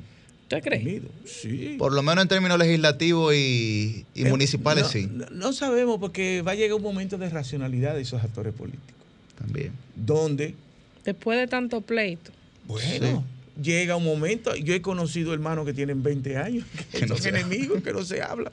Y un día se enferma la mamá o se enferma todo, y otro día dice, mira, si nosotros no podemos ganar en el 2024, no esperemos que las posibilidades sean más ciertas en los próximos años. Se le va a hacer más difícil. ¿Por qué? Porque van a haber generaciones que ya van a entrar en el campo electoral nuevo, que no obedece. Y muchos de nosotros vamos a tener, por ejemplo, ya Leonel, 24, suponte 28, ya va a tener 70 y pico de años. Y esta es una generación, como dice él, donde el 50% está entre 18 y 35 años, que no se van a ver identificados. Entonces, además, esta es una generación, usted de la generación millennial, desde la generación X para acá, es una generación que yo la llamo irreverente. No tiene... eh, Una no veleta. es- no, exacto. Es porque también estamos viviendo el mundo, el mundo, como dice Bauman, líquido. Líquido, así es. Eh, Entonces el líquido no, no, él se adapta a, a cualquier coyuntura donde él crea que le conviene como proyecto de vida. Por eso tuve de más en más que no hay eh, inscripciones de la juventud en términos partidarios. Pero nosotros tenemos, los partidos políticos nuestros son tan tradicionales que en estos días salió en un periódico que hay más inscritos en los partidos políticos que la gente que está en el padrón electoral. y eso, Bueno. ustedes, gente como tú, Yuri, eh, tenemos que. Yo desde. Se dan, se dan situaciones, don Cándido, pero eso lo vamos a resolver así es, así es. Es un, es un proceso. mucho. No, es un proceso de transformación realmente. Sí, sí. Ojalá, ojalá que el panorama eh, de nuestro país pueda variar. eh, ciertamente. Para vivir aquí, como decía Juan Sí, Luis, sí. el único país donde no somos extranjeros. no- así es, El donde uno no es extranjero, así es. Porque eh, las tendencias económicas no son positivas, las valoraciones económicas de los actores económicos y los actores políticos tampoco son positivas, y la afectación que tendrá en una sociedad como esta, que ya ustedes han escuchado, lo- los porcentajes que planteaba don Cándido, pues eh, presenta un panorama profundamente complejo. Complejo en una sociedad que cada vez es más violenta y que no vemos vocación de diálogo de algunos líderes políticos o empresariales para generar lo que Rousseau decía, ¿verdad? El contrato social, que ahora son pactos sociales. Tampoco vemos esa voluntad. Ojalá... Ur- Urge esa necesidad del contrato, nuevo contrato social. Porque si no van a haber grandes olas de movimientos sociales expansivos Eso es lo en que República Dominicana. Eso es lo que parece, eso es lo que parece. Bueno, muchísimas gracias. No sé, no, tú no tienes, Susi no pregunta, ¿no? Eh, no, No, no tiene pregunta, ¿no? Veo que siguen congelando como frozen. Está como congelado, eso, está como en conserva, ¿verdad? sí, Están sí. embalsamados los precios. Gracias a Dios, porque como estamos nosotros. ¿Eh? Está fuerte. Nos vemos el sábado que viene, cambio y fuera. bueno, si acaso, vamos a ver. Ah, ¿verdad?